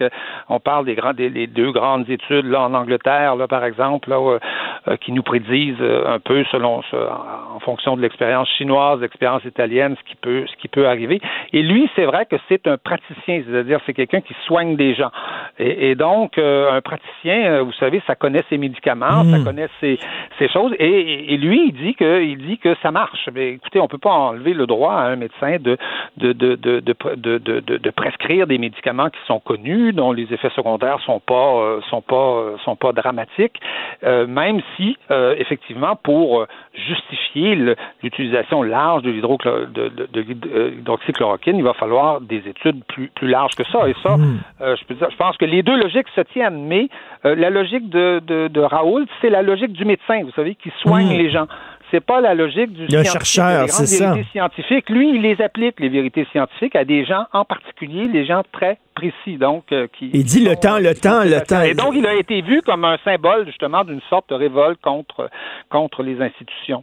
Tout à fait. Et, ben, je vous souhaite un bon, un bon mois de mai malgré tout. Et c'est important, le 1er mai pour les Français à Paris, sur le coin des rues, on distribue des muguets, etc. C'est une date importante. Oui, ça va être très triste. Et d'ailleurs, euh, récemment, je voyais un reportage justement sur le muguet. C'est des champs ben et des champs de, de muguet. Euh, traditionnellement, vous savez, c'est les Roms qui souvent vendent le muguet au coin des rues. Euh, et on, on, se demande si tous ces champs-là vont pas finalement être être être là inutiles. Quoique il y a des gens qui organisent aujourd'hui en France des distributions de fleurs. Il y a la ah fête des mères qui s'en vient. Donc, on organise quand même. On essaie d'organiser des distributions de fleurs, même si les fleuristes sont fermés et les marchés sont fermés. Parce que j'étais déjà à Paris le euh, 1er mai, puis j'en revenais pas. C'est vraiment une date euh, symbolique. C'est comme le début de l'été. Les muguets. C'est le début de l'été, mais c'est ici, vous savez, c'est on a eu un, week-end de Pâques euh, à 22 degrés, 23 degrés. C'était presque déjà presque déjà l'été. Alors, vous voyez la difficulté. Mais les, les gens, je pense, sont, malgré la réputation des Français, les gens sont plutôt, sont plutôt disciplinés. même s'ils attendraient de, leur, de leurs dirigeants politiques plus d'explications euh, et, qu'on les qu'on les accompagne même et qu'on admette une certaine incertitude en tout cas dans ce dans cette dans ce qui s'en vient. Ben, gardez la morale, Christian. Bonne fin de confinement et on continue à vous lire dans le devoir. Merci. Merci, beaucoup. Merci. Jonathan, euh, sondage, euh, taux d'approbation du gouvernement Trudeau, 76% Penses-tu que ces photos Instagram va, va faire baisser ça? Euh, non, je pense pas, parce que je pense que les, les, les gens qui sont enragés après lui euh, suite à ces photos-là, c'est largement le 24 là. Tu, sais, tu feras pas, euh, tu feras pas l'unanimité. Là. Mm. Et euh, c'est drôle, j'en parlais, j'étais à Salut Bonjour il y, a, une quinzaine de minutes de ça, puis je disais à Gino et, à Georges, je sais que mon discours, ma position ne sera pas populaire parce que je vois bien le mouvement, le ressac, là, juste le, nombre de partages et la, fréquentation du blog écrit par Sophie, c'est assez incroyable. Mais euh, moi, je partage pas euh, ce sentiment de, de, de, de, de révolte, de frustration-là. Et j'ai ressorti mon révoltomètre que j'avais euh, inventé à la joute. Les gens qui suivent la joute vont s'en souvenir, là, qui était mon espèce d'échelle de gradation. Là, ton l'indicateur de la zone verte à jaune, à orange, à rouge, rouge foncé. Et euh, donc, si je, je positionne différents éléments sur mon révoltomètre, par exemple, ce qui s'est passé à la résidence Erin à Dorval, où là, évidemment, je suis dans le rouge bien à côté. Justin Trudeau qui a été voir sa famille, moi, je suis dans le, je suis dans le petit vert. Là. Je suis dans le petit vert foncé. Je, Pourquoi? Je peux, je, peux, te comprendre, mais sauf que, garde-toi une petite gêne. Tu sais, les photos, la, la, chasse au coco. Ça, là. ça, je le donne. Ça, je, je, le donne. Et c'est-tu quoi? J'ai échangé avec son entourage et son entourage reconnaît que les photos, c'était pas nécessaire. Ben non. Les photos ont servi d'accélérant. Mais je veux juste dire, puis je, vais sûrement y revenir dans mon émission, là, et, on a le droit d'avoir des opinions différentes le monde. C'est correct, Oui, oui. c'est à ça que ça sert le débat. Mais euh, je- sais peut-être le fait que j'ai j'ai baigné dans la politique, je sais c'est quoi gérer des crises. Pas une crise comme celle-là, parce que personne n'a jamais géré une crise comme celle-là. Mais moi, qu'on me dise que lorsque, par exemple, on dit euh, vous ne vous déplacez pas d'une région à une autre, sauf si c'est pour un service essentiel, qu'on me dise qu'on a jugé que c'est un service essentiel qu'un premier ministre qui a pas vu ses enfants et sa femme depuis deux semaines ait passé 48 heures en passant d'un lieu de Ben, confinement à un autre pas- lieu de J'ai confinement. pas, vu ma, j'ai pas vu ma mère depuis trois semaines. J'ai pas vu mes deux filles depuis trois semaines. Oui, je sais, mais toi, tu jases dans un micro et t'écris des articles. Non, non, mais En- en je, tout les ai- je respect, les ai pas vus. Non, non, mais je les ai pas vus. Moi, moi qu'on me dise, Richard, qu'un premier ministre qui gère la plus grosse crise de l'histoire moderne du pays puisse ressentir le besoin d'aller voir ses trois jeunes enfants pendant 48 heures pour revenir puis d'être dans un état mental euh, euh, souhaitable, d'être dans de bonnes dispositions pour continuer à gérer la crise qui a pas été.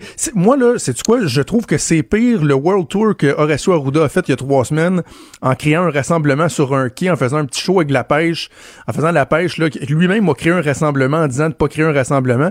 Moi, je trouvais que ça, que c'est un plus gros manque de jugement que de voir un premier ministre qui décide d'aller passer 48 heures avec ses enfants. En tout cas, moi, c'est les, plus les photos. Là-dessus, là, on est d'accord Les là-dessus. photos, je, pense, la- je pense que la- les photos me choquent beaucoup plus que le fait qu'il est allé là parce qu'on dit que c'est sa résidence principale maintenant, euh, ce chalet-là. Ses enfants sont en confinement. Fait que bon, je peux comprendre, mais les photos.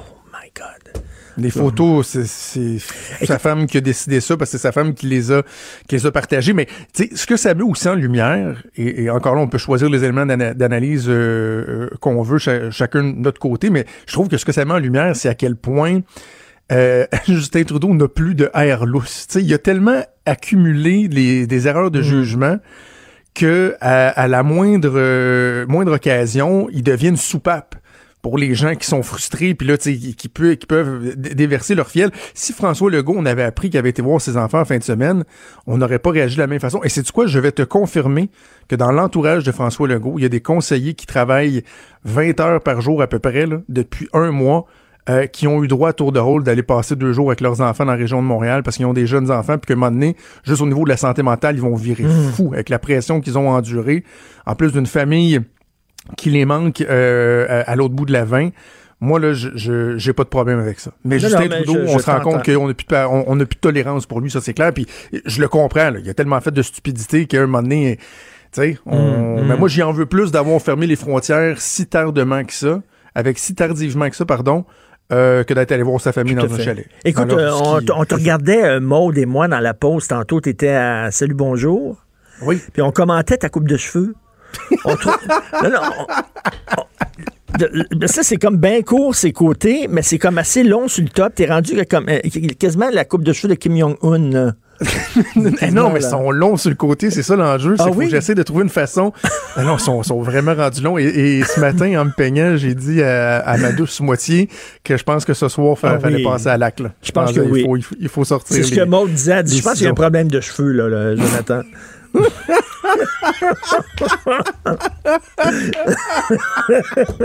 toute la journée, samedi, je faisais de la TV. Tu sais, j'étais en toute la journée. C'est pas une journée évidente de faire de la TV, là, avec ce qui se passait, euh, le, le- le point de presse, euh, la résidence Aaron, puis tout ça. Et des fois, tu sais, je regardais comme dans mon FaceTime, puis je voyais le nombre de couettes que j'avais. Mais j'avais pas le choix d'essayer de jazzer ça un peu, sinon j'avais l'air d'avoir une mop sur la tête. Ah, c'est pas facile. Je t'ai jamais vu comme ça. On t'écoute tout de suite après. Avec Maud, on était les deux Moi aussi, à je regarder. Merci. Maud Boutet, merci beaucoup. Hugo Veilleux la recherche. Merci à Chille Moinet à la console, à la réalisation. Merci beaucoup. On se reparle demain, 8 h. Passez une excellente journée.